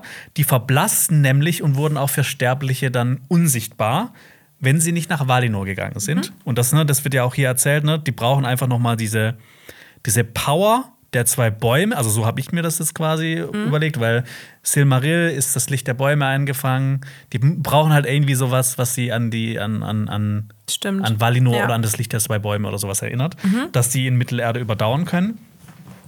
Und ähm, da wusste ich auch erst nicht, was ich davon halten soll, weil theoretisch ergibt das auch überhaupt gar keinen Sinn. Weil, wenn man sich mal überlegt, ne, wenn man jetzt in diese Welt reingeht und so, alles hat so ein bisschen seine Logik. Äh, im, Im Mithril ist er quasi, äh, wie, wie soll ich das sagen, ist äh, Das Licht ist, der ist Silmaril Silmaril-Essenz drin Ja. oder sowas. Genau, das Licht des Silmaril, was ja wiederum das Licht ist der zwei Bäume. Aus Valinor. Ja, aber was ist mit der Sonne und dem Mond? Die sind aus Früchten von Telperion und Laurelin. Und die sind die ganze Zeit da am, am Firmament zu sehen. Du hast recht. Das heißt, dass, die bräuchten gar nicht äh, Ja. Mithril, um sich am Leben zu halten. Vielleicht aber ist es auch nicht genug. Da Ja. könnte man schon argumentieren, gut. Ja, klar. Aber ja, ich, ich meine, das ist ja, ne, die, die Sonne und Mond, die sind ja direkt von den Bäumen. Und die Silmaril haben nur das Licht eingefangen. Das kann man ja auch sagen. Und zusätzlich, wir haben ja noch Erendil Stern. Der ja auch Mhm. leuchtet. Klar, da kann man dann sagen, ne, der ist zu weit weg oder sowas. Und es gab ja aber auch Elben, die ohne das Licht der zwei Bäume oder sowas in Mittelerde überdauert haben. Äh, noch bevor Sonne und Mond aufgingen, zum Beispiel äh, Thingol. Ja. Ähm, also ich finde so dieses Konzept, dass Elben dieses Licht der Wala oder dieses irgendwas aus Valinor brauchen, finde ich sehr interessant. Aber ich finde es irgendwie hier noch so ein bisschen dumm und inkonsistent umgesetzt. Das wird halt so ein bisschen zurechtgebogen, damit das jetzt halt für die Serie funktioniert, dass das alles spannender ist mit den Elben und sowas. Und damit halt auch Mithril vielleicht eine größere Bedeutung hat, auch für ähm, das zu beminen Ja. und das abzubauen und Ja. dann auch dieses Anrecht darauf zu haben. Ich finde, das ist, macht schon Sinn für die Handlung. Ja. Ja. Um, ne, aber das durch dieses Verblassen eben die, die, die Elben aus der Welt verschwinden, ich finde, das ist ein mega interessantes Konzept und äh, innerhalb dieser Lore und einfach ein super interessantes Thema. Und schreibt gerne auch mal in die Kommentare, was ihr jetzt dazu denkt. Also, ne, also wenn ihr jetzt auch nicht so tief drin seid, ob das für euch alles so Kohärent ist. kohärent ist oder ob wir jetzt einfach wieder nur viel zu tief drinstecken und zu, kann halt zu, gut sein. zu, äh, Ja, zu, zu genaue genau, Fragen ja. stellen oder sowas. Aber auch so, ich glaube, wenn man, selbst wenn man in der Lore nicht drin ist, ich frage mich schon, wie stellen die sich das vor? Wollen die dann für jeden Elben zum Beispiel einen Mithril-Ring schmieden? Also Ja. es muss ja schon umsetzbar sein. Also Ja. wollen die dann jeden Elben aufwiegen in Ja, Mithril? so wie, so wie das erzählt haben schon, die brauchen ja riesige Mengen, sagt der Das ist halt schon krass, weil ich meine, ja, gut, sie werden wir wahrscheinlich noch sehen. Was ich auch gehört habe. Jeder Elb bekommt eine Mithril-Rüstung, eine Mithril-Schwert, einen Mithril-Helm. Ja. Ja. Was ich aber auch gehört habe, ist, Elrond sagt ja auch, dass diese Legende eine Legende ist, dass sie Ja. wahrscheinlich, keine Ahnung, nicht wirklich stimmt, dass sie irgendwie sich nur erzählt So ein wird. Körnchen Wahrheit ist vielleicht drin. Genau, so ein Körnchen Wahrheit ist drin, aber dass es natürlich auch sein kann, dass sich die Elben das als Legende, als Volksmärchen erzählen, Mhm. um auch sich eine Rechtfertigung daraus zu stricken, Anrecht auf Mithril zu haben. Ja. Äh, das kann natürlich beeinflusst sein von Celebrimbor äh, oder auch von Gegallat. Ich habe eine andere Theorie gelesen, dass ja es auch sein könnte, dass Celebrimbor schon längst beeinflusst wird von Sauron, dass wir ihn einfach noch nicht kennengelernt haben. Aber das würde auch erklären, wieso es so diesen Zeitpunkt gibt mit bis Frühling fertig werden, diesen Stress, den, den er sich offensichtlich macht. Und diese Tatsache, dass diese Geschichte irgendwie in das Ohr gepflanzt wird von Gilgalad und jetzt auch Elrond, ähm, könnte natürlich auch alles ein großer Plan von Sauron sein. Ja, klar. Ja. Ja, das hat sowas ähnliches hatte ich auch schon gelesen, ne, dass der halt, ne, dass äh, Sauron eben so am Nacken sitzt und dem quasi so sagt: so, hier, drück mal auf die Tube, sonst. Ja. sonst Ich hatte ja auch eine Brieffreundschaft mit jemandem aus Numenor. Ja. Und ich finde auch in der Szene von Celebrimbor mit, mit Elrond, das nimmt auch so ein bisschen so einen ernst, das hat so, so, so einen ernsten Touch. Und der, er wirkt auch so ein bisschen, äh, wie soll man sagen, so ein bisschen ähm, crazy. Celebrimbor. Ja, wie es auch so sagt, so, ja, die Elben aufladen, das müssen wir jetzt machen, weil sonst äh, funktioniert das alles nicht. Wie So, ein bisschen so, so einen. Aluhut auf. Ja, genau. Ja. Ein, ein, ein Mithril-Hut. Kommen wir dann zu Numenor. Yes, gerne. Da sehen wir Halbrand, wie er sehr, sehr lange auf den Sack starrt. wie lange hat Auf er wohl? seinen Sackstart. Wie lange hat er wohl schon da drauf geguckt? Wir wissen es nicht. Hier sehen wir dann den Unterschied zu, ähm, dann auch zur früheren ähm, Szene. Da wird Halbrand nämlich erstmal Südländer genannt und später dann Lord Halbrand. Und hier wird er dann direkt wieder Lord Halbrand gerufen. Denn er weiß dann auch erst nicht, nimmt er den Sack jetzt mit oder nicht. Wird lange hinausgezögert, aber dann äh, entscheidet er sich dafür, ähm, doch sein Schicksal anzutreten und mit Galadriel nach Mittelerde zu reisen. Und das passiert aber auch offscreen, das kriegen wir nicht mit. Wir sehen dann nur eine epische Sequenz mit dem Numenor-Thema im Hintergrund und Miriel, Elendil, Valandil, Isildur und so weiter und so fort. Ja. Alle auf dem Boot und wie sie nach Mittelerde reisen. Hast du Theorien, was in diesem Säckchen ist von Halbrand? Nee. Du? Ich habe, ähm, ich habe, ne, ich, ich gehe jetzt immer so zweigleisig bei ihm. So, was ist, wenn er Sauron ist und was, wenn er nicht Sauron ist? Und ich kam nicht so wirklich drauf. Also, ich habe so, wenn er nicht Sauron ist, vielleicht sind das, wenn seine, seine, seine Familie geopfert hat, die Knochen oder sowas von seiner Familie, so irgendwie so ein kleines Knöchelchen oder sowas. Oder vielleicht so eine, so eine Goldmünze oder so. Oder wenn er Sauron ist, ein Goldnugget, aus dem, aus dem er den einen Ring schmiedet. Das ist eine gute These. Oder vielleicht schon so ein Ring, den er dann in den einen Ring umschmiedet. Oder ein Infinity-Stein. Und, ey, Oder ein die- Stück Mithril. Wenn die sagen, dass da ein Silmaril drin ist, dann raste ich auch richtig Oh aus. Gott, das wäre aber auch ein grober Schnitzer. dann, dann, dann haut er den Silmaril in einen Ring ein und deshalb ist er so powerful. das kann natürlich sein. Na, ich glaube auch, das könnte sogar sein. so, bei Rings of Power ist ja alles möglich. Oh, oh Gott, oh Gott. Ich glaube, wir haben hoffe, ja echt noch was passieren. vor uns, Jonas. Ne? Wir werden hier sitzen und dann müssen wir sowas dann besprechen. Ja. Aber genau, du warst ja schon bei dieser Prozession aus der Stadt, wo auch die Leute denen so ähm, Pflanzen, so Blumen äh, vor, vor die Füße werfen. Das hat mich natürlich direkt an äh, Den Auszug von Faramir. Faramir. Aber ja. halt in fröhlich. Ja, die Leute sind gut drauf. Hier hätte ich auch spannend gefunden, wenn wir auch mal wieder in der Menge ein paar Leute sehen, die die Abreise dann nicht befürworten. Also die Numenorer können sich wirklich nicht entscheiden. Äh, entweder Oder die sind halt zu Hause geblieben. Die Ja, gut, aber ich meine, ich, wenn ich jetzt äh, Königspartei wäre in Numenor und sehen würde, dass da diese Personen mitgehen mit den Elben, das sind ja schon wirklich viele, die da an der Seite stehen und die anfeuern, dann wäre ich halt safe, da ein paar Tomaten zu werfen, oder? also, ich weiß nicht. Ähm, Finde ich ein bisschen unlogisch. Äh, wie findest du denn die Rüstung? Dieses Schuppenpanzer mit dem, äh, mit dem, äh, mit dem, dem Helm, mit dem langen Pferdeschweif da hinten Ich dran. mochte das, weil mich das natürlich auch an zum einen die Reiter von Rohan erinnert hat mit diesem Mhm. ähm, Pferdehaar hinten am Helm und auch an die ähm, späteren Helme von den Gondore Gondor Gondor Gondorianern. Gondorianern. ähm, natürlich auch der von Elendil sah sehr, sehr cool aus. Der von Elendil fand ich extrem geil. Ja, da war ich ein Fan von. Ich mochte die Rüstung nicht so ganz. Die war mir ein bisschen zu schnieke. Die war so, so hell und Ja, ich fand, die, so, die sah so ein bisschen äh, zu gemacht aus. Mhm. Also die sah jetzt nicht so aus, als ob wirklich eine Rüstung in der echten Welt Mhm. so aussehen könnte und funktionieren könnte. Und das ist so ein Symptom von der ganzen Serie, wie Sachen aussehen. Es hat halt eben diesen künstlichen Touch. Ja. Und natürlich, ein paar regen sich auch auf, wenn wir mal diesen Vergleich machen, aber bei House of Dragon ist halt das Kostümdesign hat so was Raues und Reales Ja. und so was, was, wo man sieht, dass äh, Sachen auch Textur haben. Ja. Und hier wird es alles so sehr glatt gebügelt und es Ja. sieht nicht abgenutzt aus. Sieht eben so aus, als wäre das ähm, noch nie benutzt worden. Ja, das sehen, aus- die sehen aus wie Clone Trooper. Ja. Aus, äh, aus äh, Star Wars Episode Mhm. 2 und 3. Aber das können natürlich auch uns sagen, das sind alles wirklich Soldaten, die noch nicht viel gekämpft haben.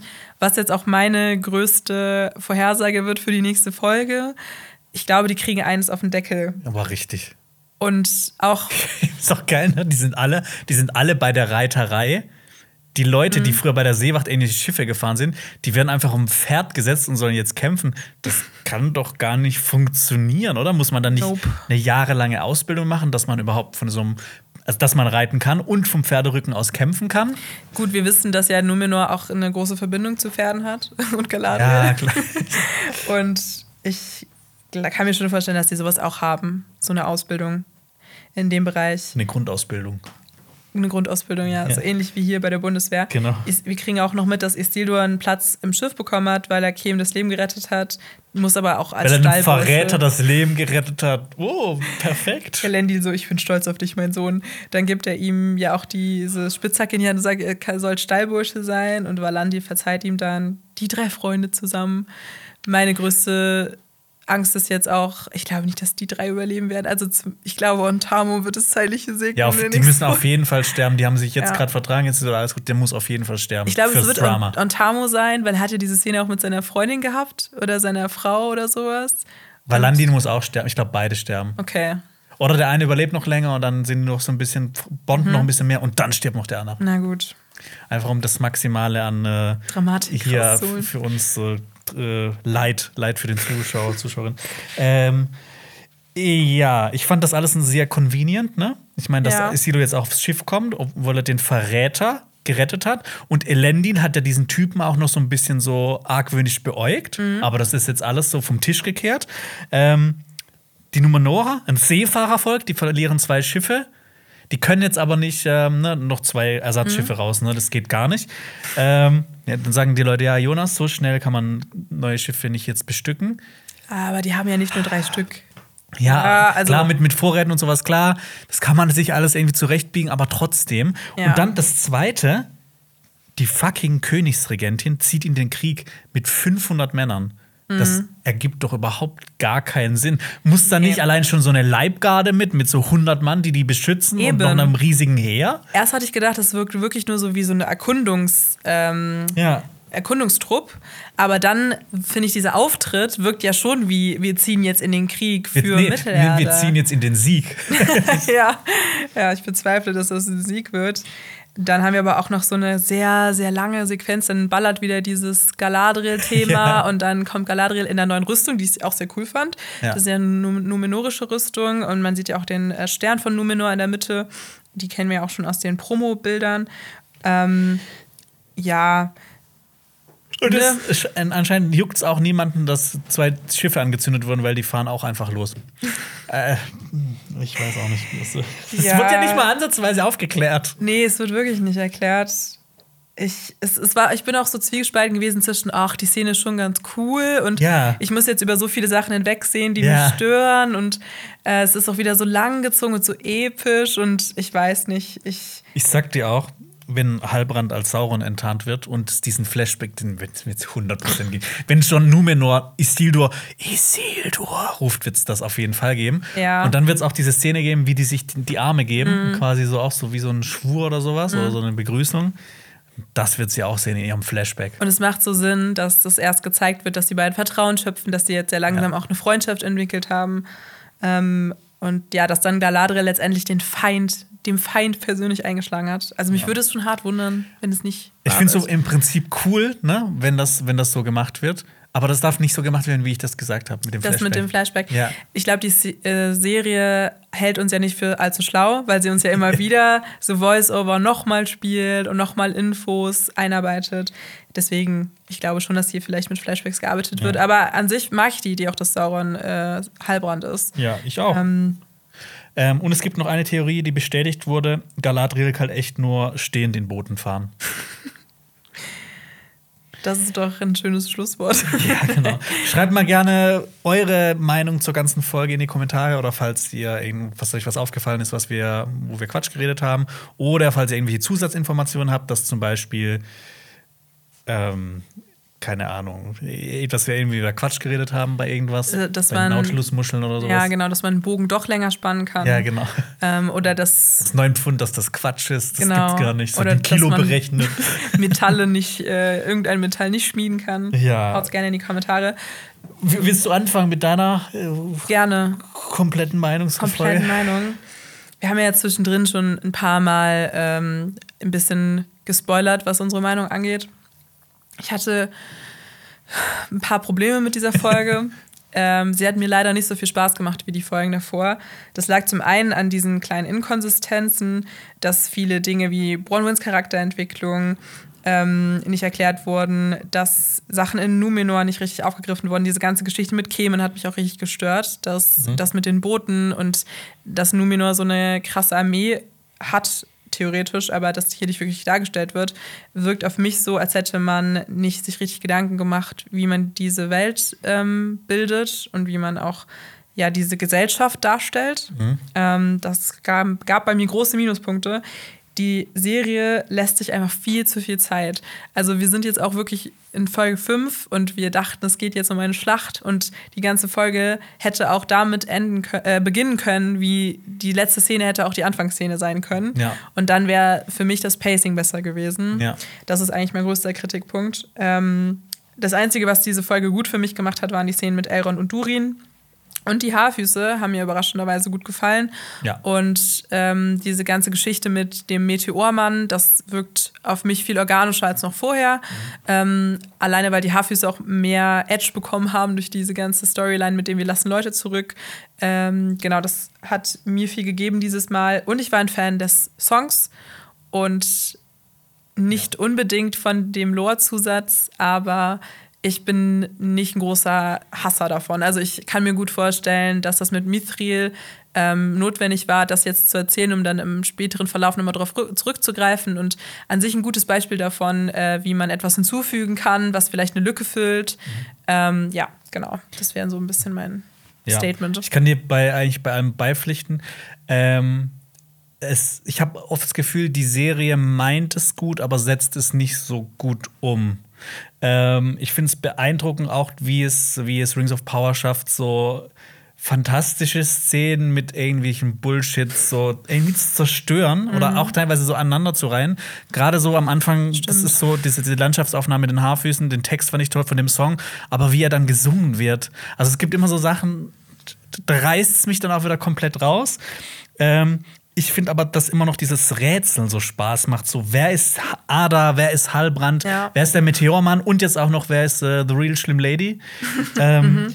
Und mir ist dann auch im Großen und Ganzen noch mal auch so rückblickend auf die letzten paar Folgen aufgefallen, äh, negativ aufgefallen. Ne? Hier floss so viel Geld rein und manche Sachen sehen schon irgendwie gut aus, aber mir fehlt es irgendwie noch so an der Epik. Ja. Also, ne, was man im Prolog gesehen hat, zum Beispiel das mit den Schlachten, so mhm. dieser, dieser Scale von, von mhm. Epic, den habe, hätte ich mir irgendwie ein bisschen für die ganze Serie, Serie gewünscht, mhm. weil ich so das Gefühl hatte, dass alles so ein bisschen dass das trotzdem irgendwie so ein bisschen auf Sparkurs ist. Also, dass, dass auch zum, Beisp dass zum Beispiel, ne, wenn, wenn man dann in Numenor ist, ja. da gibt es ja nicht so diese riesigen Menschenmengen. Das sind immer immer so ein paar Menschen verteilt. Mhm. Oder auch wenn Pharason mhm. spricht, das ist auch so ein bisschen verteilt. Sieht manchmal auch so ein bisschen künstlich aus. Und ich hatte irgendwie das Gefühl, ne, da, da, da, da hätte man noch viel mehr rausholen können. Und so. Ich, wir vergleichen immer die Serie mit, mit Rings of äh, mit, mit äh, der Herr der Ringe und sowas. Das ist.